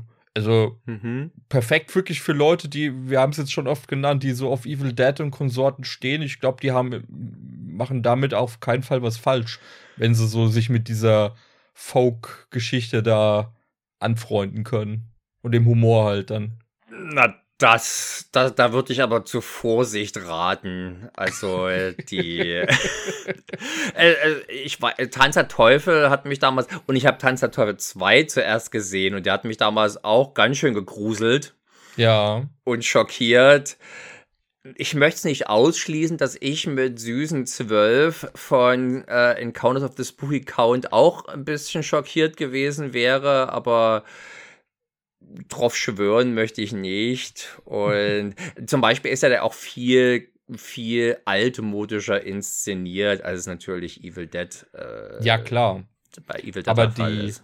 Aber so diese, diese, diese gaggigen, übertriebenen Weirdo-Momente, da, dafür, da ziehe ich tatsächlich die Parallelen, wo man sagt, okay, bei, bei Sammo Hung wirkt es halt viel zusammenhangsloser, weil es wirkt einfach so aneinandergereiht, hey, ich habe noch eine Idee, hey, ich habe noch eine Idee. Ähm, da war es mir tatsächlich zwischendrin mal ganz kurz so ein bisschen zu viel Blabla. Ich glaube, das war, als er dann zum dritten Mal mit dem Priester wieder zusammenkam und dieser Inspektor dann dazu kam. Da war er mir dann manchmal ein bisschen zu dialoglastig, aber ich dachte mir auch, die 104 Minuten, der hat mich doch überrascht. Der hätte auch ein knackiger, knapp 90 Minuten sein dürfen. Ja, hätte er. Ja, ich war dann aber überrascht, dass doch, gerade wenn der Film anfängt und diese Masche da ist, dass er halt dort das ist schon ein bisschen ärgerlich fast, weil es so dümmlich ist, wie er sich dazu bringen lässt, in diesem Tempel zu übernachten. Ja, das ist also ein, ein bösartiger Wu Na, den wir also aus Chinese Ghost Story zum Beispiel eben als den taoistischen Priester kennen, hier an seiner, an seiner großen Warze am Kinn schon als Bösewicht natürlich zu erkennen oder ist er über, auf der Lippe, an der Oberlippe, keine Ahnung mehr. Ja. Und äh, der wird also angeheuert vom Bösewicht, dass er doch Sammo Hang in den Tempel locken soll und macht das also als Mutprobe auf. Und für 10 Teil, glaube ich, oder wie man sich das ausspricht, also Geld. Silbertaler. Silberbarren. und äh, er überlebt das dann so halt so mehr mit Ach und Krach, der gute Sammo Hang, und wird dann sofort, dass er raus ist, noch benommen, wird er wieder belatschert, dass er jetzt vor 50 Teil wieder die nächste Nacht wieder reingehen soll. Und er hat gar nicht die Kraft, das erstmal abzulehnen und lässt sich dann aber doch drauf ein, als wenn das irgendwie ein Blutpakt gewesen wäre, der jetzt da geschlossen worden wäre, aus dem kein Entkommen ist. Bloß damit das eben nochmal durchgezogen werden kann. Und ich, wie gesagt, ich hatte vergessen, wie es weitergeht. Und ich dachte dann schon, das ist so nach, Minute, nach, nach 25 Minuten, da sage ich mir, oh Gott, wenn der ganze Film jetzt hier so weitergeht, dann kann das ja eine ganz schön langatmige und enervierende Angelegenheit werden. Aber er macht dann doch ganz schöne Wendungen durch, nicht, nicht Twists, ja, aber dass er da eben, eben doch andere Richtungen geht und so und eigentlich schon genug Abwechslung bietet, um nicht um kurzweilig zu sein, trotz seiner Jo. Trotz seiner 100 Minuten Laufzeit. Ich habe ja extra die Hongkong, äh, die, die UK DVD angeguckt, die noch mit Paar läuft, deswegen unter 100 Minuten Laufzeit ist. da habe ich noch ein bisschen Zeit gespart. Sehr schön. Alle anderen machen einfach die eineinhalbfache Geschwindigkeit bei der PlayStation an. Oh. Ich finde aber ein Aspekt, ja über einen Aspekt muss man noch äh, reden, gerade da er ja nun von, da er eigentlich, oder der Sergei ja über Mr. Vampire ursprünglich sprechen wolltet. Und ja. der Mr. Vampire spielt hier nämlich auch mit, der Darsteller Lam Ching Ying ja. Und der spielt, der, kommt noch mal. der spielt hier den Inspektor, der äh, Sammo Hang verhaftet, ob des Mordes an seiner Frau. Und mhm. sich dann die ganze Zeit als unerbittlicher Gegner und äh, Hasher entpuppt. Also ein ordentlicher Unsympath. Ja, der, ja. der, der, offenbar keine Gerechtigkeit will, sondern irgendwie die, die, die einfach bloß das Gesetz erfüllen möchte. Ja. Aber da sieht man dann auch, wenn man jetzt, schlagen wir jetzt mal den Bogen zum nächsten Film, was er eigentlich auch für ein guter Charakterdarsteller ist, denn im nächsten Film ist er doch ein ziemlicher, äh, ein, ein Charakter, den ich sehr wertschätze. Ne? In Magic Cop da spielt er ja im Prinzip die Rolle, die er eben vorher schon in Mr. Vampire äh, gespielt hat. Da ist also er im Prinzip da die, die Rolle, die hier der Chung Fat ausspielt, der gute taoistische Priester, der sich den Mächten der Finsternis entgegenstellt. Ja. Gut, wollen wir dann mal zum nächsten Film überkommen? Nur noch kurzes Fazit. Also, Trash Taucher bekommt den Qualitätssiegel der Encounter. De definitiv. Vier von fünf geplatzten ja. Hühnern. Sehr gut. Eine Szene, die mich ja fertig gemacht hat, äh, als am Anfang diesen Apfel schält.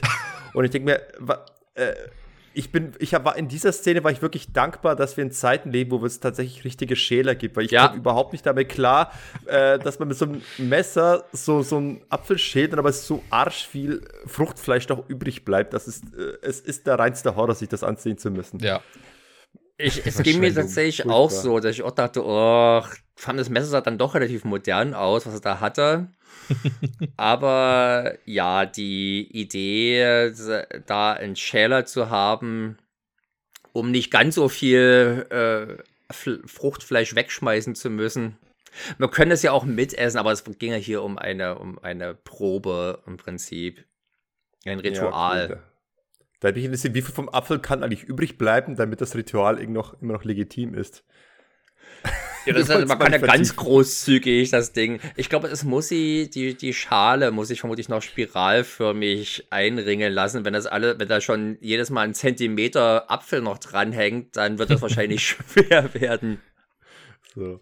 Nur gut, äh, Magic Cop, zehn Jahre später und offenbar der fünfte Teil einer Saga einer, einer Pentalogie.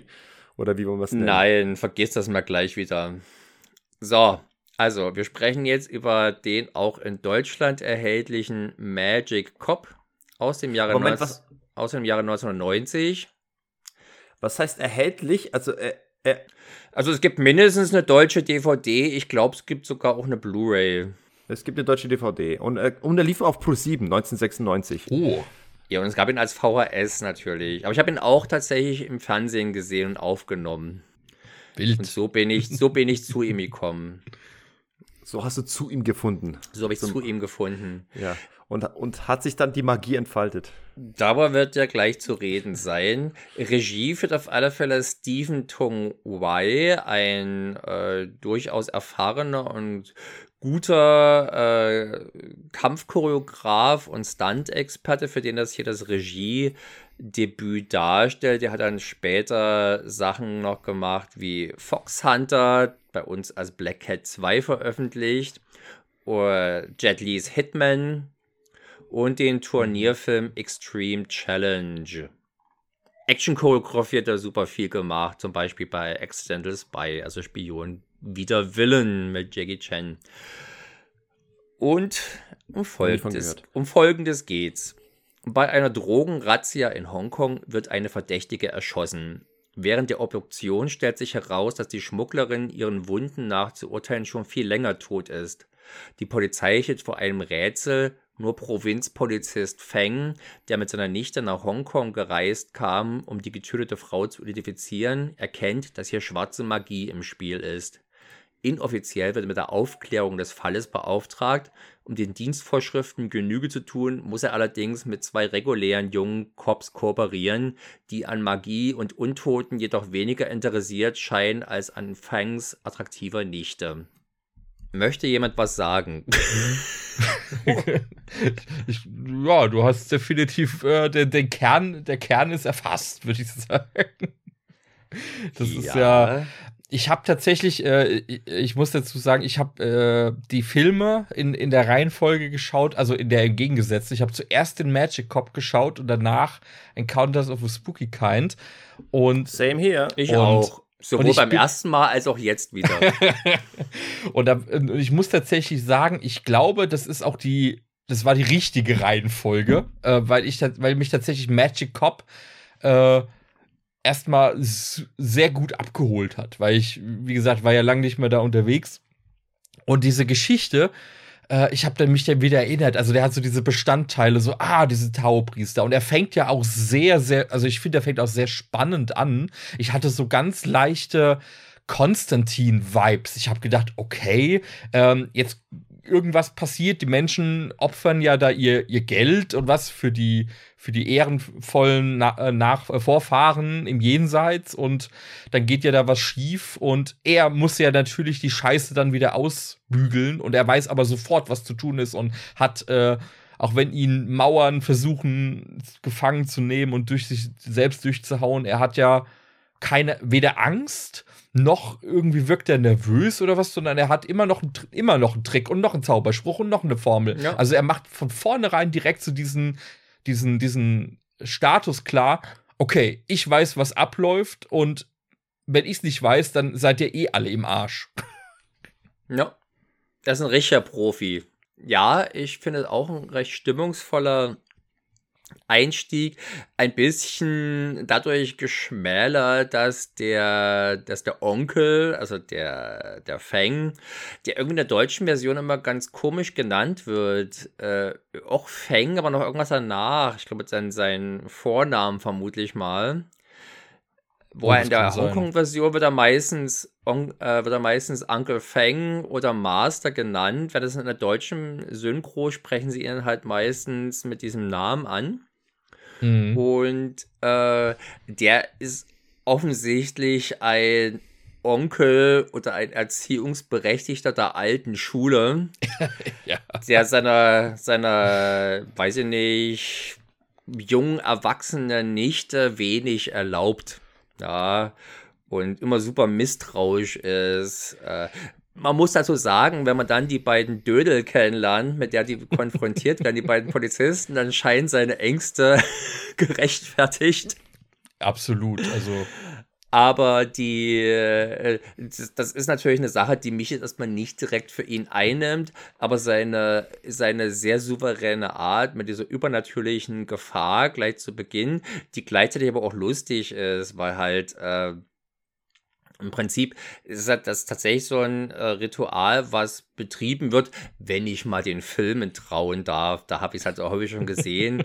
es wird halt im Prinzip das, was die, damit, damit die Vorfahren im Jenseits schön haben, müssen das die jetzigen Menschen quasi rüberschicken, indem sie es Mhm. verbrennen. Und damit es nicht zu viel kostet äh, und auch gut verbrennbar ist, wäre natürlich, was ich was, Fernseher, Waschmaschinen und was man noch so im Jenseits offenkundig braucht.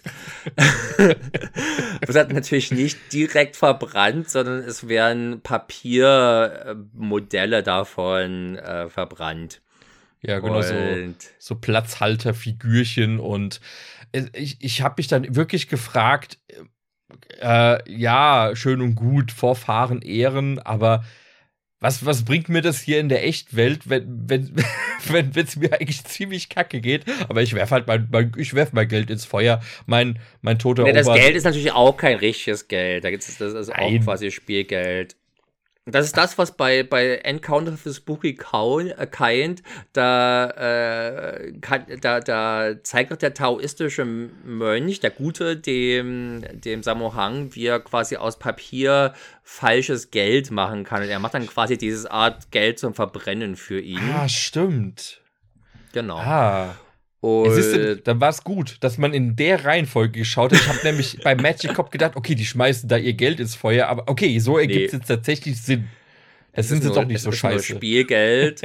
und äh, inwieweit das jetzt zum Beispiel, dass dieses, dieses Kaff, wo das Ganze anfängt, wo also der Polizist herkommt, der, von dem seine Tochter sagt, dass er da eigentlich eher Priester ist als Polizist, äh, das ist eine Insel in New Territories, diesem großen, äh, be meist bewaldeten Gebiet rund um Hongkong, was ein deutlich größeres Territorium einnimmt als, Hong als die Stadt selber. Und äh, du hast halt im, in der Hong in Hongkong Stadt, nennen wir es mal so, gibt es durchaus Vor Vorbehalte, wie so häufig gegenüber den Landeiern. Ne? Und so ist es ja auch hier, wenn dann eben der Lam Ching Ying, äh, der Onkel Feng, in die große Stadt kommt, dass er dann natürlich so ein bisschen behandelt wird, als hätte er von nichts eine Ahnung. Und, aber da, da, der Anfang zeigt auch gleich mal schön diese Art von cool inszenierten Budenzauber, die der Film sehr kunstfertig ab, abfeiert und inszeniert und zelebriert. Und es sind irgendwie wirklich cool gemachte Effekte, was du schon erzählt hast mit der Mauer beispielsweise, wo dann halt, da, da sitzt dann das der, der böse Geist oder der Geist jedenfalls, der zornige Geist drinne, rattert so durch. Du siehst dann die Ziegel so rumschlackern und rattern und dazu gibt's lustige Zeichentrick-Effekte, aber die auch irgendwie cool und sinnvoll eingebunden werden. Und das ist schon irgendwie schön. Und als ich den damals das erste Mal gesehen habe, hatte ich auch so ein, so ein Aha-Moment. Sowas, sowas habe ich noch nicht gesehen bis dato. Ja, kam mir auch äh, innovativ vor. Also, also wirklich aber querbeet durch den Film. Also du hast teilweise wirklich Effekte, wo ich mich gefragt habe, okay, das ist schon jetzt auf einmal ein anderes Level. Ich meine, wir sind jetzt hier, was, 1990? Hast du, merkst du natürlich auch rein optisch von der Bildqualität und allem, aber diese Effekte, und das sind ja nicht wenige, die hier abgefeuert werden, den ganzen Film durch, die haben mich wirklich beeindruckt. Also von der Machart. Ich fand das wirklich Ja. spannend, dem zuzuschauen. Äh, Die, die, die Effekte natürlich, die offenbar ein bisschen von der Tricktechnik aus The Abyss abgeguckt und, und hier Was? äh, ein bisschen weiter. Ja, äh, Welchen, Diese- diese- welchem The Abyss-Effekt? Na, na, wenn, die, wenn die Mauer so quasi äh, sich so, so aufwülstet, so 3D-förmig, in einer, als ob da quasi unten drunter irgendwie in einer Art eine Kugel wäre, die sich bewegt, das ist, äh, das ist ein Effekt, dann habe ich an die Abyss gedacht, weil dort auch du ein, ein, ein, ein Wasserwesen hast, das äh, rundlich ist und, und äh, seine Bewegung macht. Also da denke ich doch mal. Echt, da habe ich da. Selbst jetzt, wo du es mir sagst, sehe ich da keine echte Parallele, zumal ich davon überzeugt bin, dass es hier äh, computeranimationsfrei ist, dieser Film. Sicher? Das ist. Ich habe hier. denk schon. Das war für mich Wenn die damals CGI aus. gemacht hätten, hätten die hätten die so beschissen ausgesehen, dass es ja sofort ins Auge gestochen wäre. Denk doch mal an Chinese Ghost Story, wenn da die Schwerter und die, die CGI-Rüstungen fliegen, die stechen ja so richtig raus aus dem Rest des Bildes. Wenn das denn das hier, ich glaube schon, dass die einfach irgendwie äh, so eine Art Wand mit aufgemalten Ziegeln haben, vielleicht auf eine Art Gummi oder Latex, wo dann halt irgendwas äh, dagegen gestoßen wurde oder sowas oder durchgezogen Okay, man wurde. kann natürlich ein, ein, ein, ein Leintuch haben, auf den eine, eine Mauer malen, so eine Mauertextur und die dann natürlich ja, ich denke, mal, so wird, ich denke mal, so werden sie es gemacht haben. auf, auf mich wirkte die Mauer tatsächlich sehr, sehr massiv und die dann doch irgendwie Ja, das war gut gemacht auf alle Fälle. Rundung. Ja, also ich habe tatsächlich an, an CGI-Effekte gedacht. Ich weiß nicht, ob das jetzt ein Lob für den Film ist, wenn Effekte, die nicht mit dem Computer gemacht wurden, nicht für Computer gehalten habe. Du musst ja mal zum Beispiel 9, ah, 99 äh, Man Called Hero, sagt dir das was? Nein. Der quasi Nachfolger zu Storm Riders, damals die große CGI-Sensation Ah. aus Hongkong. Ist beide auch auf Deutsch erhältlich. Und da ist so eine Szene, wo halt auch so eine Art Magie-Duell stattfindet und da äh, klappt das Straßenpflaster so hoch und äh, geht dann auf den Gegner los. Und das sieht gar nicht mal so schlecht aus, aber super offensichtlich, dass das CGI sind. Und das ist also neun Jahre vorher und sieht deutlich besser aus. Ich bin also zu 99,9 Periode 9% überzeugt, dass das klassische, praktische Effekte sind und umso. Hätten wir doch da bloß einen Audiokommentar von Bay Logan an der Stelle. Es gibt Der einen von, ja, das ist, die, die gibt's ja nicht von Bay Logan, auch von Frank Jang, aber der hat dazu leider nichts gesagt. Ach, enttäuschend. Offenbar was Enttäuschend, Rede weil er keinen Dieser Effekt- tolle Effekt. Weil er keinen Effekt Aber noch ein besserer Effekt ist ja dann die, die zweite Szene mit unserer besessenen, äh, leblosen, Terminator-esken Dame, die sich da ihren Weg bahnt und sich von nichts aufhalten lässt. Das war auch eine tolle Szene. In dem Restaurant. Da hatte ich tatsächlich starke, äh, ihr kennt bestimmt Roboforce, oder? Oder Ja, I Love I Love Maria heißt Maria. der. Genau. Da musste ich ganz kurz dran denken, weil ich gedacht habe, ah, da gab es doch auch eine Szene, irgendwie z- 20 gestandene Männer und, und eine Dame, die irgendwie nicht sehr lebendig wirkt, aber sie macht sie alle fertig und du kannst dich an sie ketten, es ist ihr scheißegal. Und erst der, der LKW äh, hilft dann, um irgendwie mal ein bisschen äh, die Dame zu, zu bremsen. fand Ich fand es irgendwie ganz cool, wie dann der eine, der Polizist, der sich bei ihr sinnvollerweise ans Bein gekettet hatte mit der Handschelle, wie er dann von ihr hinterhergezogen wurde und äh, nicht loskam. Vor allem, wie, wie auf diese Idee kommt, er hat, sieht schon 20 Kerle, können sie nicht im Stand festhalten und er meint sich jetzt aber anketten zu müssen. Er alleine als, als, als Kugelfessel äh, wird, wird das Ding schon richten. Ja, diese beiden, diese beiden Dödelcops schienen mir jetzt ohnehin nicht gerade die Menschen zu sein, die nüchterne äh, Entscheidungen treffen auf Grund von guten Überlegungen und, und Informationseinholungen. Das sind schon echt ein paar handfeste Horst. Schwachköpfe. Ja. Ja, aber auch da- dazu noch so, so notgeil, ne? die sich äh, gegenseitig irgendwie die, die Weiber Ja, ausstechen. der eine wollen. noch schlimmer als der andere. Und man kann die kaum auseinanderhalten. Also Was? Die Darsteller. Was? Die sehen ja völlig anders aus. Der eine hat längere Haare, der andere hat ganz kurze. Das kann man doch unterscheiden. Ja. Und den Okay, einen, den könntest, den, den könntest du kennen, den anderen nicht. Den anderen könnte ich nicht kennen. Der eine mit den kürzeren Haaren, der wird gespielt von, der, der, das ist der, der sich, glaube ich, an sie, ge, mit der, an sie gekettet hatte, mit der Hand, äh, Handfessel oder Handschelle. Der wird gespielt von Michael Mew, Mew QY, wie du ihn bestimmt kennst, Sergej. UQ Äh, der ist der Typ, der Charlie Sheen im zweiten Lucky Stars Film, also in Twinkle Twinkle Lucky Stars, abgelöst hat in der Bande. Also quasi als der Schönling. Ich glaube, da war sein Cousin, wurde er da eingeführt. Ach, das war nicht durchgehend derselbe Darsteller? Nein. Schon lange her, die Filme. Gut, wenn du die jetzt natürlich alle sowieso durch zusammenhaust, die sehen doch alle gleich aus.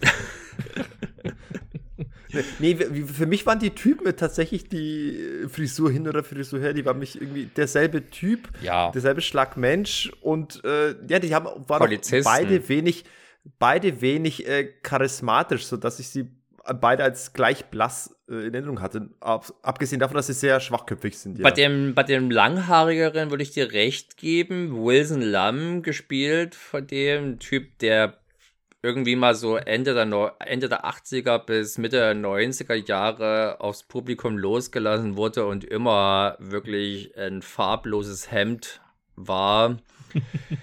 und natürlich auch nicht kämpfen konnte, also quasi völlig nutzlos. Offenbar hielt man ihn für attraktiv.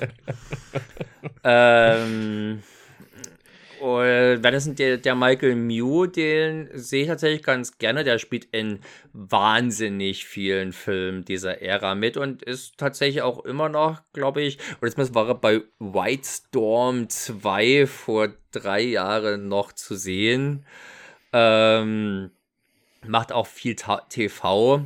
Ähm, der hat irgendwie in einer Menge cooler Filme mitgespielt. Vielleicht liegt es auch deswegen daran, dass ich den ganz gerne mag. Aber ich finde, er auch ein ganz cooles Gesicht. Mir fiel es nicht schwer, die beiden auseinanderzuhalten. Aber ich gebe zu, dass ich natürlich jetzt auch relativ tief in der Materie stecke. Das mag Leuten, die die jetzt zum ersten Mal sehen, äh, anders gehen als mir. Hm. Aber die beiden sind natürlich echt Figuren. wo sich ständig die Hände vorm Kopf schlagen möchte.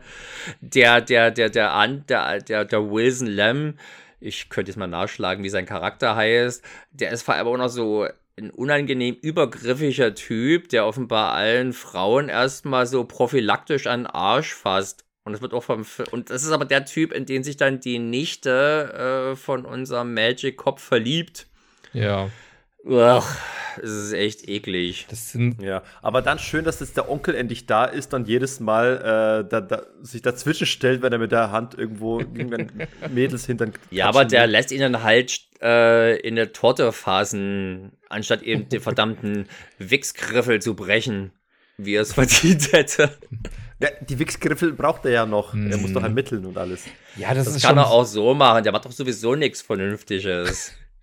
Das ist so eine Kotzbrocken-Attitüde, die die einfach haben. Ich glaube, ich glaube, seine Figur war es doch auch. Äh, er ist doch der, der Nichte auf diesem Flur beim Eisessen, glaube ich, das erste Mal begegnet. Ja. Und nee, das, wiederum der, das ist wiederum der andere. Das war der andere. Okay, da habe ich. Der so, übrigens, ich gucke gerade mal, wie seine der der Wilson Lem Charakter, der langhaarige heißt also Detective Lem ja. und der Michael Mew Charakter hat offenbar keinen Namen, weil er hier als Sergeant Nummer 2237 so stellt er sich auch vor. Ausgezeichnet. Aber Freunde nennen mich auch 37. ja, und naja, auf jeden Fall, er, er ist ja trotzdem, es, es, sind ja quasi wie, wie Brüder im Geiste und er kommt, also ich fand schon allein diese, dieses Anbiedern, er, er, er erwischt sie so, oh, sie hat ein Eis, ich habe ein Eis, das nutzt sich aus, kommt so direkt rangerutscht und fragt, ja, das war richtig und fragt Wahnsinn, dann noch, und fragt dann noch, warten Sie auf mich? Und ich habe mir so gedacht, oh, ganz bestimmt nicht. ganz bestimmt. Ja. Und, dann, und dann geht's weiter. Wer ist bei ihm gestorben? Ach, Sie sind hier, weil jemand gestorben ist, oder ja? Und wer ist bei ihm gestorben? Die Mutter? Der, der, der Sohn? Der, die Schwester? Wer denn? Und so, ganz normaler Smalltalk. Wirst du ja. bei dir gestorben? Jetzt erzähl doch mal, ich möchte ein bisschen was über dich erfahren, Mädel. Ja, all die Professionalität, die der Magic Corp hat, trotz seines vielleicht etwas unseriös erscheinenden Fetisches mit übernatürlichem Brimborium, äh, also all die Professionalität, die der hat, fehlt, den, fehlt diesen zwei Schwachköpfen völlig. Und ich habe sie doch mit einigen Ärger verfolgt. Immerhin hat man hier so diese übliche Cartoon-Dynamik, dass die also häufig selber äh, die Suppe, die sie sich durch ihre Dämlichkeit einbrocken, auslöffeln müssen.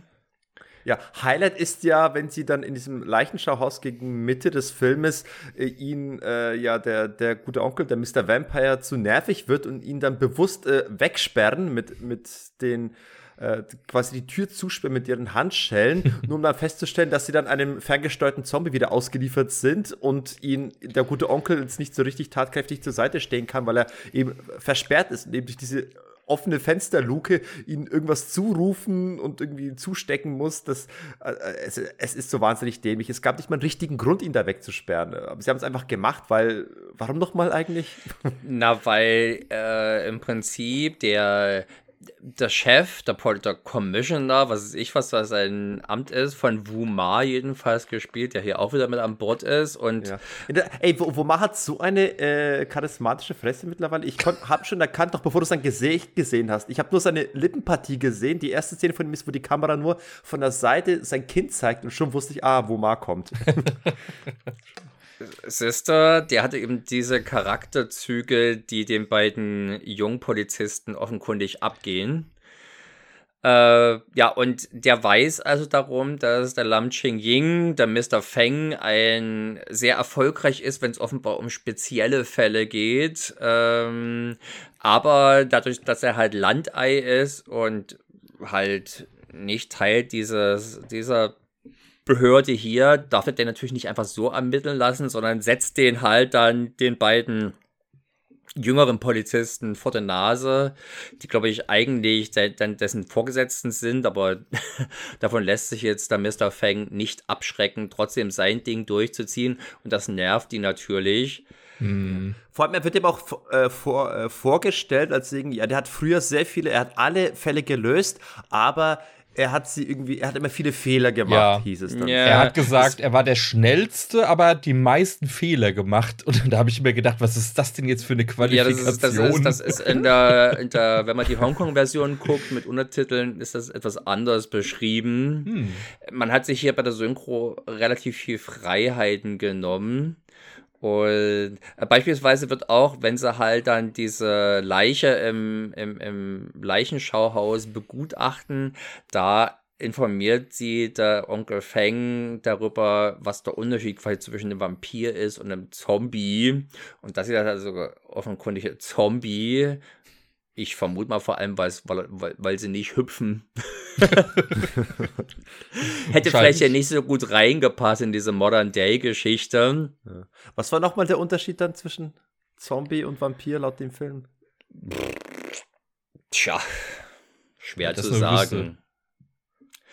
Die hier können sich, die eignen sich offenkundig besser fürs Drogenschmuggeln, weil das ist ja dann letztendlich der Plan interessant, dass äh, bei beiden Filmen, sowohl dem Spooky Encounters als auch dem hier, sind die Bösen also schon normale Menschen, die äh, und die, die, die, die, die dunklen Kräfte oder die, die, die, die äh, übernatürlichen Elemente sind also bloß Mittel zum Zweck, um sehr irdische Ziele zu verfolgen.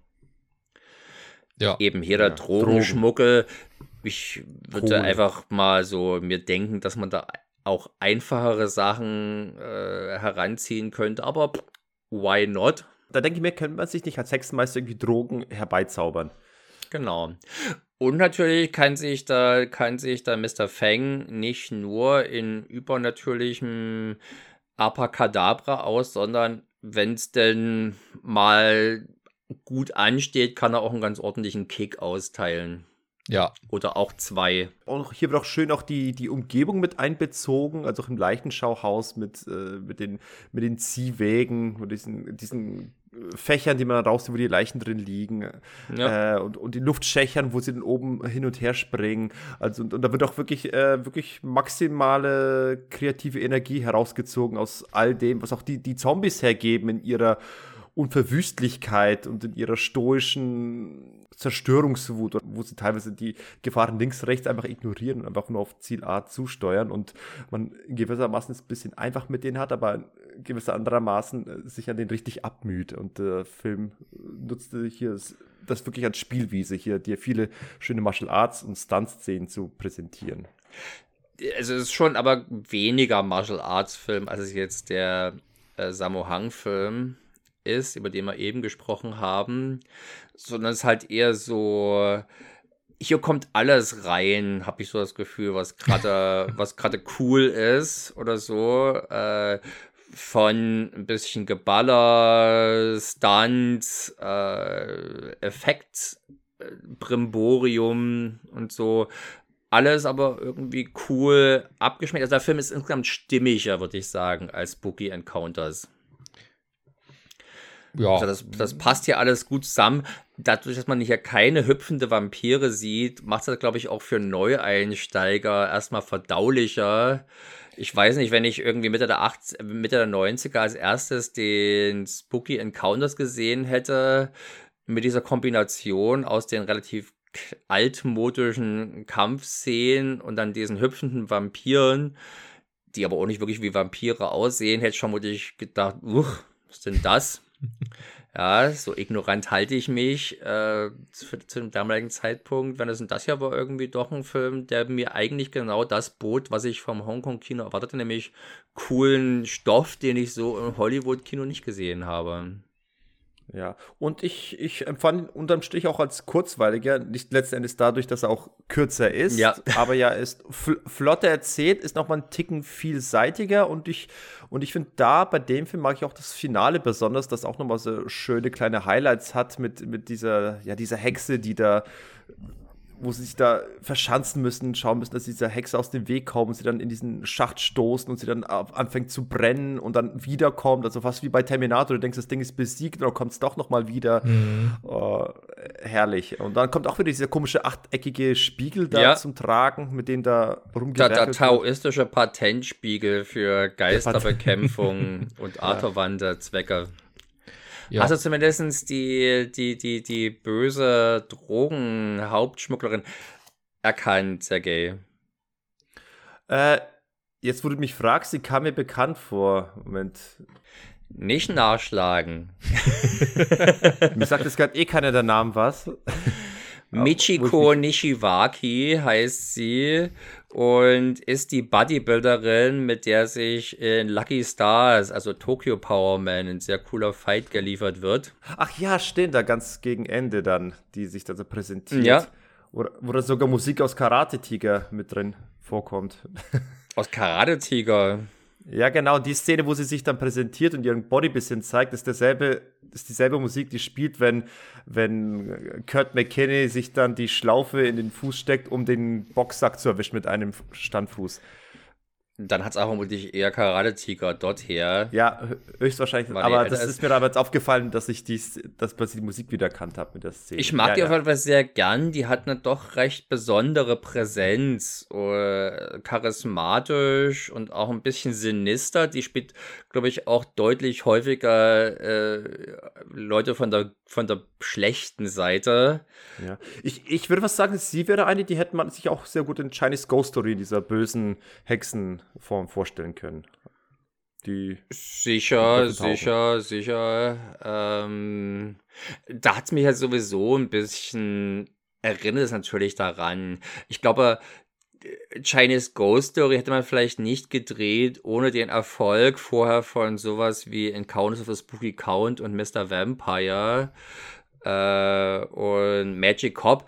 Es fehlt natürlich jede vernünftige Romanze. Es gibt da zwar dieses abartige Gebalze zwischen dem Dödelkopf und unserer Landpomeranze, aber die, das ist jetzt nichts. Glücklicherweise weder schenkt der Film dem besonders viel Aufmerksamkeit, noch möchte man das.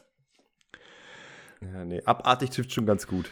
Ja. Auch wenn es dann jetzt zum Schluss offenbar als Happy End verkauft wird, dass die beiden zusammenbleiben. Ja, drei Tage durchpoppen. Cool. Und wie geht's weiter? Das kann ich mir bei denen auch nicht vorstellen. Die wirken beide auch herzerfrischend asexuell. Okay, dann gehen sie einfach zusammen baden in diesem Einzimmer-Apartment äh, mit Jalousien. Und kichern bestimmt die ganze Zeit albern. ja, der Film ist nicht so freizügig und frivol wie eben im Count of the Spooky Kind, wo ich dann schon erstaunt war von dem, was man zu sehen bekommt. Zumindest. Äh, meinst, du jetzt, meinst du Samo Hangs heißen Buddy? Nein. Das auch, aber nee, auch als er das Schlüsselloch guckt und dann so diese Hand an so einem nackten Bein so hinuntergleitet, mhm. äh, das fand ich doch schon äh, erstaunlich anregend für so einen Film. Das, das fandst du anregend.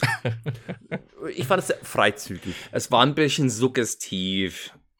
Ja, genau. Und davon ist jetzt dieser Film weit entfernt. Ja, der ist dann schon eher brüte, trotzdem schon irgendwie auch, der hat schon auch einen sexistischen Touch weg. Äh, also die beiden, so der, der, der, der Onkel, also der, der gute Cop, der ist auf, wir mal, so einer patriarchalische Art und Weise natürlich sexistisch und protektionistisch und die beiden Jüngeren sind halt die, wie ist es, die, die nicht Neffin, die, die Nichte nennt sich sowas. Die Nichte. die, die, die, die, Nichte darf im Prinzip kein eigenes Liebesleben führen. Aber, aber bei den Hallo-Drehs, bei, bei dem Angebot, was da um sie herum weht, dann wäre ich, glaube ich, genauso protektionistisch. Ja, aber da kann man doch mal sehen, dadurch, dass der Onkel die natürlich von allem ferngehalten hat, ist die jetzt völlig schutzlos den gierigen Griffeln dieses Schmiersacks ausgeliefert.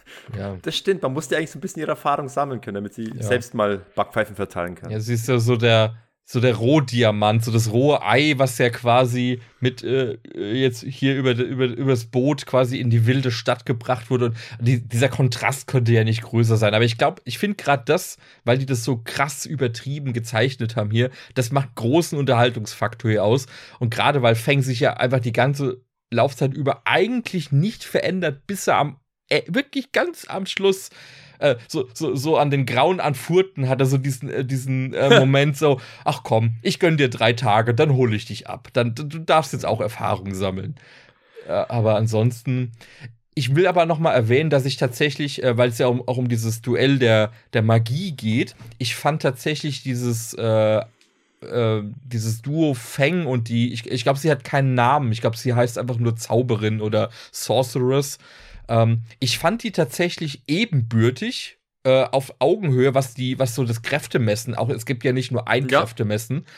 Und gerade jetzt im Vergleich mit Encounter of the Spooky Kind, wo es, wo es ja nur am Ende so diesen Tao-Fight gibt, wo eigentlich der, der böse Tao-Priester, der, wir hatten es ja vorhin schon gesagt, eigentlich viel zu nett, ein bisschen trottelig wirkt, aber sie hat ja. immer so diesen, dieses, dieses bösartige, äh, teilweise genau, ihm überlegene. Sinistre, hm. äh, auch sexy irgendwie, was aber hier unterstützt. Es hat nichts Exploitatives, sondern nee. untermauert das nochmal. Sie hat so eine richtige femme fatale. Ja. Und äh, hat ja auch genug recht hochkarätige Goons, die sie mit ins Rennen schickt. Ja, da haben wir also den guten Billy Chow zum Beispiel, der auch ein bisschen äh, kicken darf. Nicht ganz so wie jetzt vielleicht in, in, in Dragons Forever oder, oder äh, Fest of Legend. Und dann haben wir noch Frankie Chin, der ist, glaube ich, der Erste, der dann gepudert sich einen Fight liefert. Also, weil er dann auch schon zombifiziert ist. Ich glaube, das ist der Kampf, wo dann die, die beiden Dödelkops unseren Heldenkopf ein, einschließen wollen. Mhm. Äh, Frankie Chin, das ist der Typ, der bei Full Contact, kennt ihr den? Ringo Lam? Cover Heart heißt er auf Deutsch. Ja, äh, Full Contact, ja, mit Choi und Fett. Mit Choi und Fett, sehr geiler, äh, sehr geiler Actionfilm. Ja, ja, ich, ich kann sogar die, die Musik immer noch nach, nachspielen. Ich habe nur einmal gesehen, aber der, der Titel, das Titelthemas bleibt, das setzt sich in deinem Kopf fest. Ey. Hm. Wenn, wenn, wir hier fertig sind mit der Aufnahme, darfst Danke. du mir gerne mal vorsingen, wie die sehr gayische Interpretation des So ungefähr. Ich erkenne gerade nichts. äh, ja, ja, auf alle Fälle so ein Bodybuild, ein kräftiger Typ, der aber offenbar auch kämpfen kann und äh, aber die, die, die, die äh, japanische Zauberin, ich glaube, weiß gar nicht, ob das jemals thematisiert wird, die Japanerin ist. Aber in den Credits, also zumindest laut Hongkong Movie Datenbank, ist er als Japanese Sorceress ausgewiesen. Und sie wird von der japanischen Schauspielerin gespielt. Da liegt es vielleicht nahe, keine Ahnung. Aber ja, die ist auf jeden Fall eine coole Figur und eine deutlich ja. eindrücklichere Figur, als das jetzt der Typ im äh, Spooky also Encounters das, gewesen ist. Das Pfannkuchengesicht. Das Pfannkuchen- oder Mondgesicht dort gewesen ist, genau. Tja, beiden Filmen gemeinsam ist, dass ich, dass der Soundtrack unwesentlich und nicht sonderlich erwähnenswert ist, aber einigermaßen ja. passt. Er stört Wobei nicht. Er, er war für mich in Magic Cop zumindest präsenter. Also ich habe ihn eher wahrgenommen als bei Spooky Encounters. Und das finde ich ein bisschen schade, weil gerade bei solchen Filmen, die auch ein bisschen stimmungsvoller gehalten sind, äh, hätte ich mir schon gerne noch mal ein bisschen prägnanteren Soundtrack gewünscht. Und eigentlich könnte es ja äh, Hongkong-Filme ja durchaus gerne mal sehr prägnante und erinnerungswürdige Soundtracks. Schade, dass es in dem Fall nicht, dass es hier nicht der Fall ist. Ja, da beide ja eher oberflächliche Filmvergnügen sind, ähm, ist es jetzt auch nicht zu schmerzlich. Da gehen jetzt kaum naja. große Gefühle flöten, weil es vielleicht nicht, weil jetzt zum Beispiel die sanft aufknospende Romanze zwischen Dödelkorb Lamm und der, und, und der Nichte wenn das jetzt mit sanfteren Klängen, mit lieblicheren Klängen untermalt wäre, würde es mir trotzdem bloß nicht mehr bedeuten, was einfach eine Scheißbeziehung ja, ist. Moment, es geht nicht darum, dass ich, dass mir hier irgendwie eine emotionale Komponente filmen würde, aber ich meine mal, die meisten Hongkong-Filme, die wir gequatscht haben, sind ja oberflächliche Vergnügen. Nichtsdestotrotz haben sie ähm, visuelle, äh, musikalische Reize und also ja, aber bei einem John Woo-Film beispielsweise, da, da ist es doch schon cool, wenn auch der passende Soundtrack mit ja, ist. Ja, von denen spreche ich ja gar nicht. Ich, ich spreche ja von den oberflächlichen Sachen, nicht von den John Woo-Sachen. Ach so. also so ein Project A hat auch einen sehr erinnerungswürdigen Soundtrack, den man gern mitsummt. Und äh, ich, ich überlege mal, was jetzt Spooky Encounters noch am nächsten kommen würde. Oder selbst so ein Schlange im Schatten des Adlers hat einen Soundtrack, in dem man sich zurückerinnert. Und naja. Schade hat, dass der das nicht hat. Aber, nicht so, aber nicht so positiv. Leute mit Geschmack wissen das mehr zu schätzen, aber. Du hast ja natürlich den Soundtrack auf Vinyl gekauft und hörst ihn dir tagtäglich an. Wenn du deine, wenn du deine Schlangenform übst. Ich habe den Soundtrack mir als äh, Cyberpunk-mäßig als Chip in meinen Kopf einbrennen lassen. Er spielt die ganze Zeit meinen Kopf ab, jetzt in diesem Moment auch noch, ja. Uh. So nicht gesund. Da hast du genau die richtige Wahl getroffen, Seki. so, haben wir noch mehr zu sagen? Gibt es noch mehr zu sagen? Nee, ich finde es eigentlich ganz gut, dass wir auch ein bisschen kürzer bleiben. Ja. Ich denke mal, wir haben das, die Essenz herausgearbeitet, es sei denn, der Steffen hat noch irgendwas ganz essentiell Wichtiges, das wir völlig vergessen haben und außer Acht gelassen haben, aber Nein, also das Wichtigste ist genannt. Da äh, können wir es eigentlich da, dabei besch äh, beschließen tatsächlich und ich für mich kann tatsächlich nur sagen, dass mich Magic Cop wirklich unerwartet gut unterhalten hat. Also, also hier äh, Onkel Augenbraue und, und die Blumenuschi, wie ich sie getauft habe.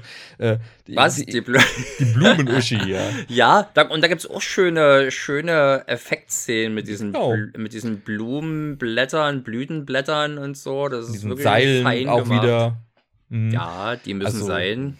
Es hat mich so ein bisschen, äh, auch gerade zum Ende hin, ich weiß nicht, kennt ihr ähm, Demon Wind, äh, Demon Wind oder so Geschichten, also so solche, solche Evil Dead Rip-Offs, die äh, so im Fahrwasser dabei sind. Gerade so ihre, ihre finale Form, in Anführungszeichen, hat mich sehr stark an diese, an diese Deadite-Abklatsch-Filme erinnert. Und das fand ich sehr, sehr charmant, sie ist nicht tot zu kriegen. Und das hat mich bei der Stange gehalten, weil ich gedacht habe, okay, es geht noch weiter und es geht noch weiter und es kommt noch eins drauf. Und dann wurde es ja noch mal ein bisschen spooky. Äh, und diese Tao Magic hat mich wirklich vereinnahmt. Also Magic Cop hat mich hat mich wirklich berührt.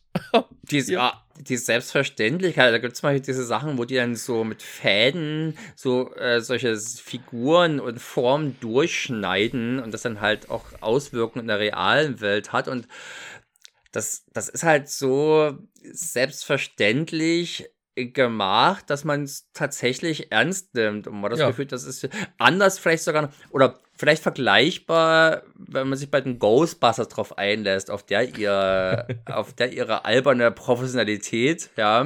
Aber mhm. vielleicht sogar noch, vielleicht sogar noch besser, weil immerhin waren die ja auch neu vom Fach und mussten sich ja selbst erstmal antrainieren. Wenn das der mhm. kommt ja schon als gestandener Geisterjäger nach Hongkong und weiß, jede Handbewegung sitzt im Prinzip. Äh, er weiß alle Mittel zu benutzen und so. Und das kommt schon, das kommt schon wirklich sehr cool. Und das ist auch, glaube ich, das verbindende Element jetzt zu der Mr. Vampire Tetralogie. Äh, also dieser Mr. Vamp, der, der Magic Cop mag irgendwo als Mr. Vampire 5 erschienen sein, er ist es aber nicht. Der ist von einer anderen Firma, er ist von einem anderen Team und äh, keine Sammo Hang-Produktion. Äh, und es gibt auch keine Vampire. Ne? Achso, die wollten bloß Kohle machen, diese Drecksäcke. Ja, wie gesagt, der Film heißt ja Magic Cop. Irgendwie, ich kann mir vorstellen, dass der auf den Philippinen vielleicht als Magic Cop, äh, als Mr. Vampire 5 verkauft wurde Und es gab halt auch noch weitere Mr. Vampires, die keine offiziellen waren. In Mr. Vampire 1992 und sowas. ähm, also die auf die B führt ihn tatsächlich als eine Reihe. Man kann es nicht überstreiten, aber das ist zumindest das, was da passiert gerade. Gerade. Ja, ganz heiß, ganz heiß passiert das gerade. Breaking News. ja, ist es aber, also das ist natürlich auch schwierig, weil schon die vorherigen vier Teile sind keine richtige Reihe im Sinne, dass wir hier ein, eine Figur, einer Figur folgen. Der erste Teil spielt halt irgendwann in den 20er Jahren, würde ich mal sagen, des letzten Jahrhunderts. Der zweite Teil scheint dann in der Gegenwart zu spielen. Also das, das hüpft halt auch quer durch die Genres, äh, nicht durch die Genres, sondern durch die Zeiten, nur halt diese Figur, dieser, dieser Mr. Vampire, der bleibt halt recht ähnlich, auch wenn er letztendlich einen anderen Namen hat. Und insofern. Aber auch derselbe Darsteller dann, ne? Es der ist immer der Lam Ching Ying, der halt auch immer dort in diesem Film diese charakteristischen Augenbrauen hat. Die er ja, der hat offenbar hier so eine Art, sein eigenes Cinematic Universe. Das, ja, das ist halt so ein bisschen wie, wir hatten darüber bei Chinese Ghost Story gesprochen. In Hongkong, die sind da halt noch viel schlimmer als Hollywood. Wenn dort was erfolgreich wird, dann wird das aber wirklich gnadenlos nachgemacht und fortgesetzt. Und Joy Wong beispielsweise, die Geisterdarstellerin, hat ja auch Schwierigkeiten, äh, Rollen zu finden, in denen sie keine romantischen Geister spielen musste. Und bei Lam Ching Ying war das halt auch so, dass der halt natürlich auf diese Rolle des, des, des Dämonen, Geister, Jägers, wie auch immer, abonniert war und das auch offenbar gerne gemacht hat. Gerne genug. Aber zum Beispiel jetzt in Rollen, äh, was ich, in, äh, wir hatten ja Eastern Condors besprochen, wo er am Anfang diesen Colonel spielt, der da diese, diesen, diesen Fahnenmast hochklettert, um die ja, ja, genau. Zu lockern. ähm, oder der, er spielt ja den Oberbösewicht in John Woos äh, Heroes, Heroes Shed No Tears, also Blast Heroes. Äh, Blast Heroes. Da hat er nicht diese Augenbrauen. Das scheint also quasi sein Erkennungsmerkmal zu sein. Aha, jetzt ist diese Art von Film und diese Art von Rolle angesagt. Und das ist ja eigentlich ganz fair, da weiß man ja, sagen, was man kriegt. Man kann im Prinzip sagen, die Augenbrauen geben das Genre vor. Ja, genau. Du siehst sie, du weißt, was du kriegst. Sehr schön. Ich würde mir gerne mal ein Cover wünschen, wo du wirklich auf dem Cover nur die Augenbrauen hast und die schon den ganzen Film verraten dann. Genau, und der Titel des Ganzen ist dann irgendwie sowas, You know what you're gonna get. Ja, genau. You, you, you bro, ja. You eyebrow. Oder another one of those. another one of those. Ja. Also wenn ich, wenn jemals ein Biopic erscheinen würde über Lam Ching Ying, dann würde ich, glaube ich, aufs Filmcover wirklich nur seine Augenbrauen packen. Schwarz auf weiß. In Hongkong könnte ich mir vorstellen, wäre das wahrscheinlich sogar machbar. Äh, der ist ja traurigerweise schon 1997 an Krebs gestorben, ich glaube mit 46. Muss man ja vorstellen, der war, neun, der war äh, 97, 46. Ich finde, das ist auch, wir haben, wir sprechen auch mal über so Darsteller, die schon, 44. die offenbar die offenbar nie, 44 nur? Ja. Die offenbar nie jung waren. Ja, und der sieht ja schon in, der sieht ja schon bei äh, dem ersten, in dem wir ihn heute gesehen haben, also in dem Clo äh, Encounters of the Spooky Cow, sieht er ja schon nicht gerade jugendfrisch aus. nee, nee. Insofern, äh, ja, ist es er hat tatsächlich bis, glaube ich, 94 auch solche Art von Filmen gedreht, äh, Vampirfilme. Und mein Lieblingsgenre. Meins ja, nicht. Auch, ich sag mal, Magic Cop, ich finde ihn nett. Ich würde ihn jetzt trotzdem nicht zu meinem Lieblings-Hongkong-Film zählen, weil, ja, ich, im Zweifelsfall mag ich da Docke Kicke und Geballer mehr, wenn es gut gemacht ist. Aber wenn ich mir sowas anschaue, wird, dann ist der Magic Cop auf alle Fälle schon eine sehr vergnügliche Option. Ja. Ne, es, er ist eine, eine schöne Abwechslung, weil gerade dieses Sujet bietet ja eben äh, dem Hongkong-Kino das, worin es sich am meisten austoben kann, also wirklich einen kreativen Irrsinn. Ja. Und, äh, hier, und hier bekommt man, glaube ich, einen der besseren Vertreter aus, aus der Ecke ja. geboten. Hat übrigens auch eine solide deutsche Synchro. Ja. Ja. Tatsächlich. Ja. Ich bin noch mal hin und, und her dann, gewechselt, aber habe dann doch gerne die deutsche Synchro genommen. Gerade die beiden Polizisten haben dann so in ihrer nervigen Arschigkeit noch den richtigen Ton getroffen. Es hat schon so Sitcom-Vibes gehabt, auch im Deutschen in der Ein Synchro. bisschen schon, genau. Auch wenn es keine Schnodderdeutsch-Synchro ist. Nee, nee. so. Nun, nun gut, äh, liebe Leute, damit äh, verabschieden uns, wir uns jetzt von dieser teuflischen Nacht und dieser spukigen Nacht. Ich hoffe, ja, ihr habt euch, es wurde hier nicht mehr gegruselt auf Seiten des Publikums, als wir es beim Filmgenuss erlebt haben. Wir hatten wieder unseren amtlichen Spaß gehabt, sowohl beim Schauen als auch beim Besprechen. Und das ist doch das, was hier den Laden hier am Laufen hält. Hast du jetzt da, oder habt ihr jetzt äh, Gefallen dran gefunden und würdet euch vielleicht sogar noch weitere Genrevertreter anschauen oder reicht es auch? Nee, nee, nee, ich werde auf jeden Fall, ich möchte auf jeden Fall noch den Mr. Vampire gucken. Ich hätte ihn eigentlich noch gerne noch äh, zur Vorbereitung gesehen, ich habe es nicht mehr geschafft, aber der wird auf jeden Fall noch mein, mein Schocktober-Programm äh, äh, zieren. Ja. Shocking. Und, shocking, ne? Und du, und du, Steff, hast eigentlich wieder Blut geleckt? Möchtest du noch ein bisschen tiefer eintauchen in diese wundervolle Welt des Hongkonger Irrsinns? Oder bist du jetzt erstmal wieder gesättigt und oder war es dir vielleicht sogar qualitativ zu hochwertig? ich wollte gerade sagen, das war jetzt mal so ein, so wirklich so er erfrischend arthausig, äh, könnte man es nennen. mal wieder so Ausflüge in qualitativ hochwertig äh, oder mit, mittelhochwertiges Kino zu machen. Äh, ich, ich vergrab mich dann mal wieder äh, in meinen furchtbaren CGI-Monstrositäten. Nee, also Nö. ich habe, äh, ich habe wie es bei mir immer so ist, ich habe dann immer Heißhunger auf sowas. Deswegen habe ich auch äh, weiß nicht, ob es glücklicherweise ist oder äh, schlechterweise, werde ich noch rausfinden, den Mr. Vampire auch vorher noch nicht geschafft. Den werde ich mir demnächst auf einer etwas längeren Zugfahrt wahrscheinlich geben und mal schauen, ähm, ob ich dann schreiend im Schlafwaggon aus, aus dem Bett falle.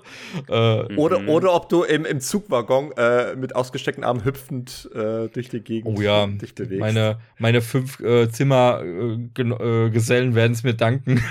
Die, die haben da die Nacht ihres Lebens. Ich würde sagen, der Terror, der sich dann vielleicht auf die anderen verbreitet, wenn sie dich so mit kalkweißem Gesicht sehen.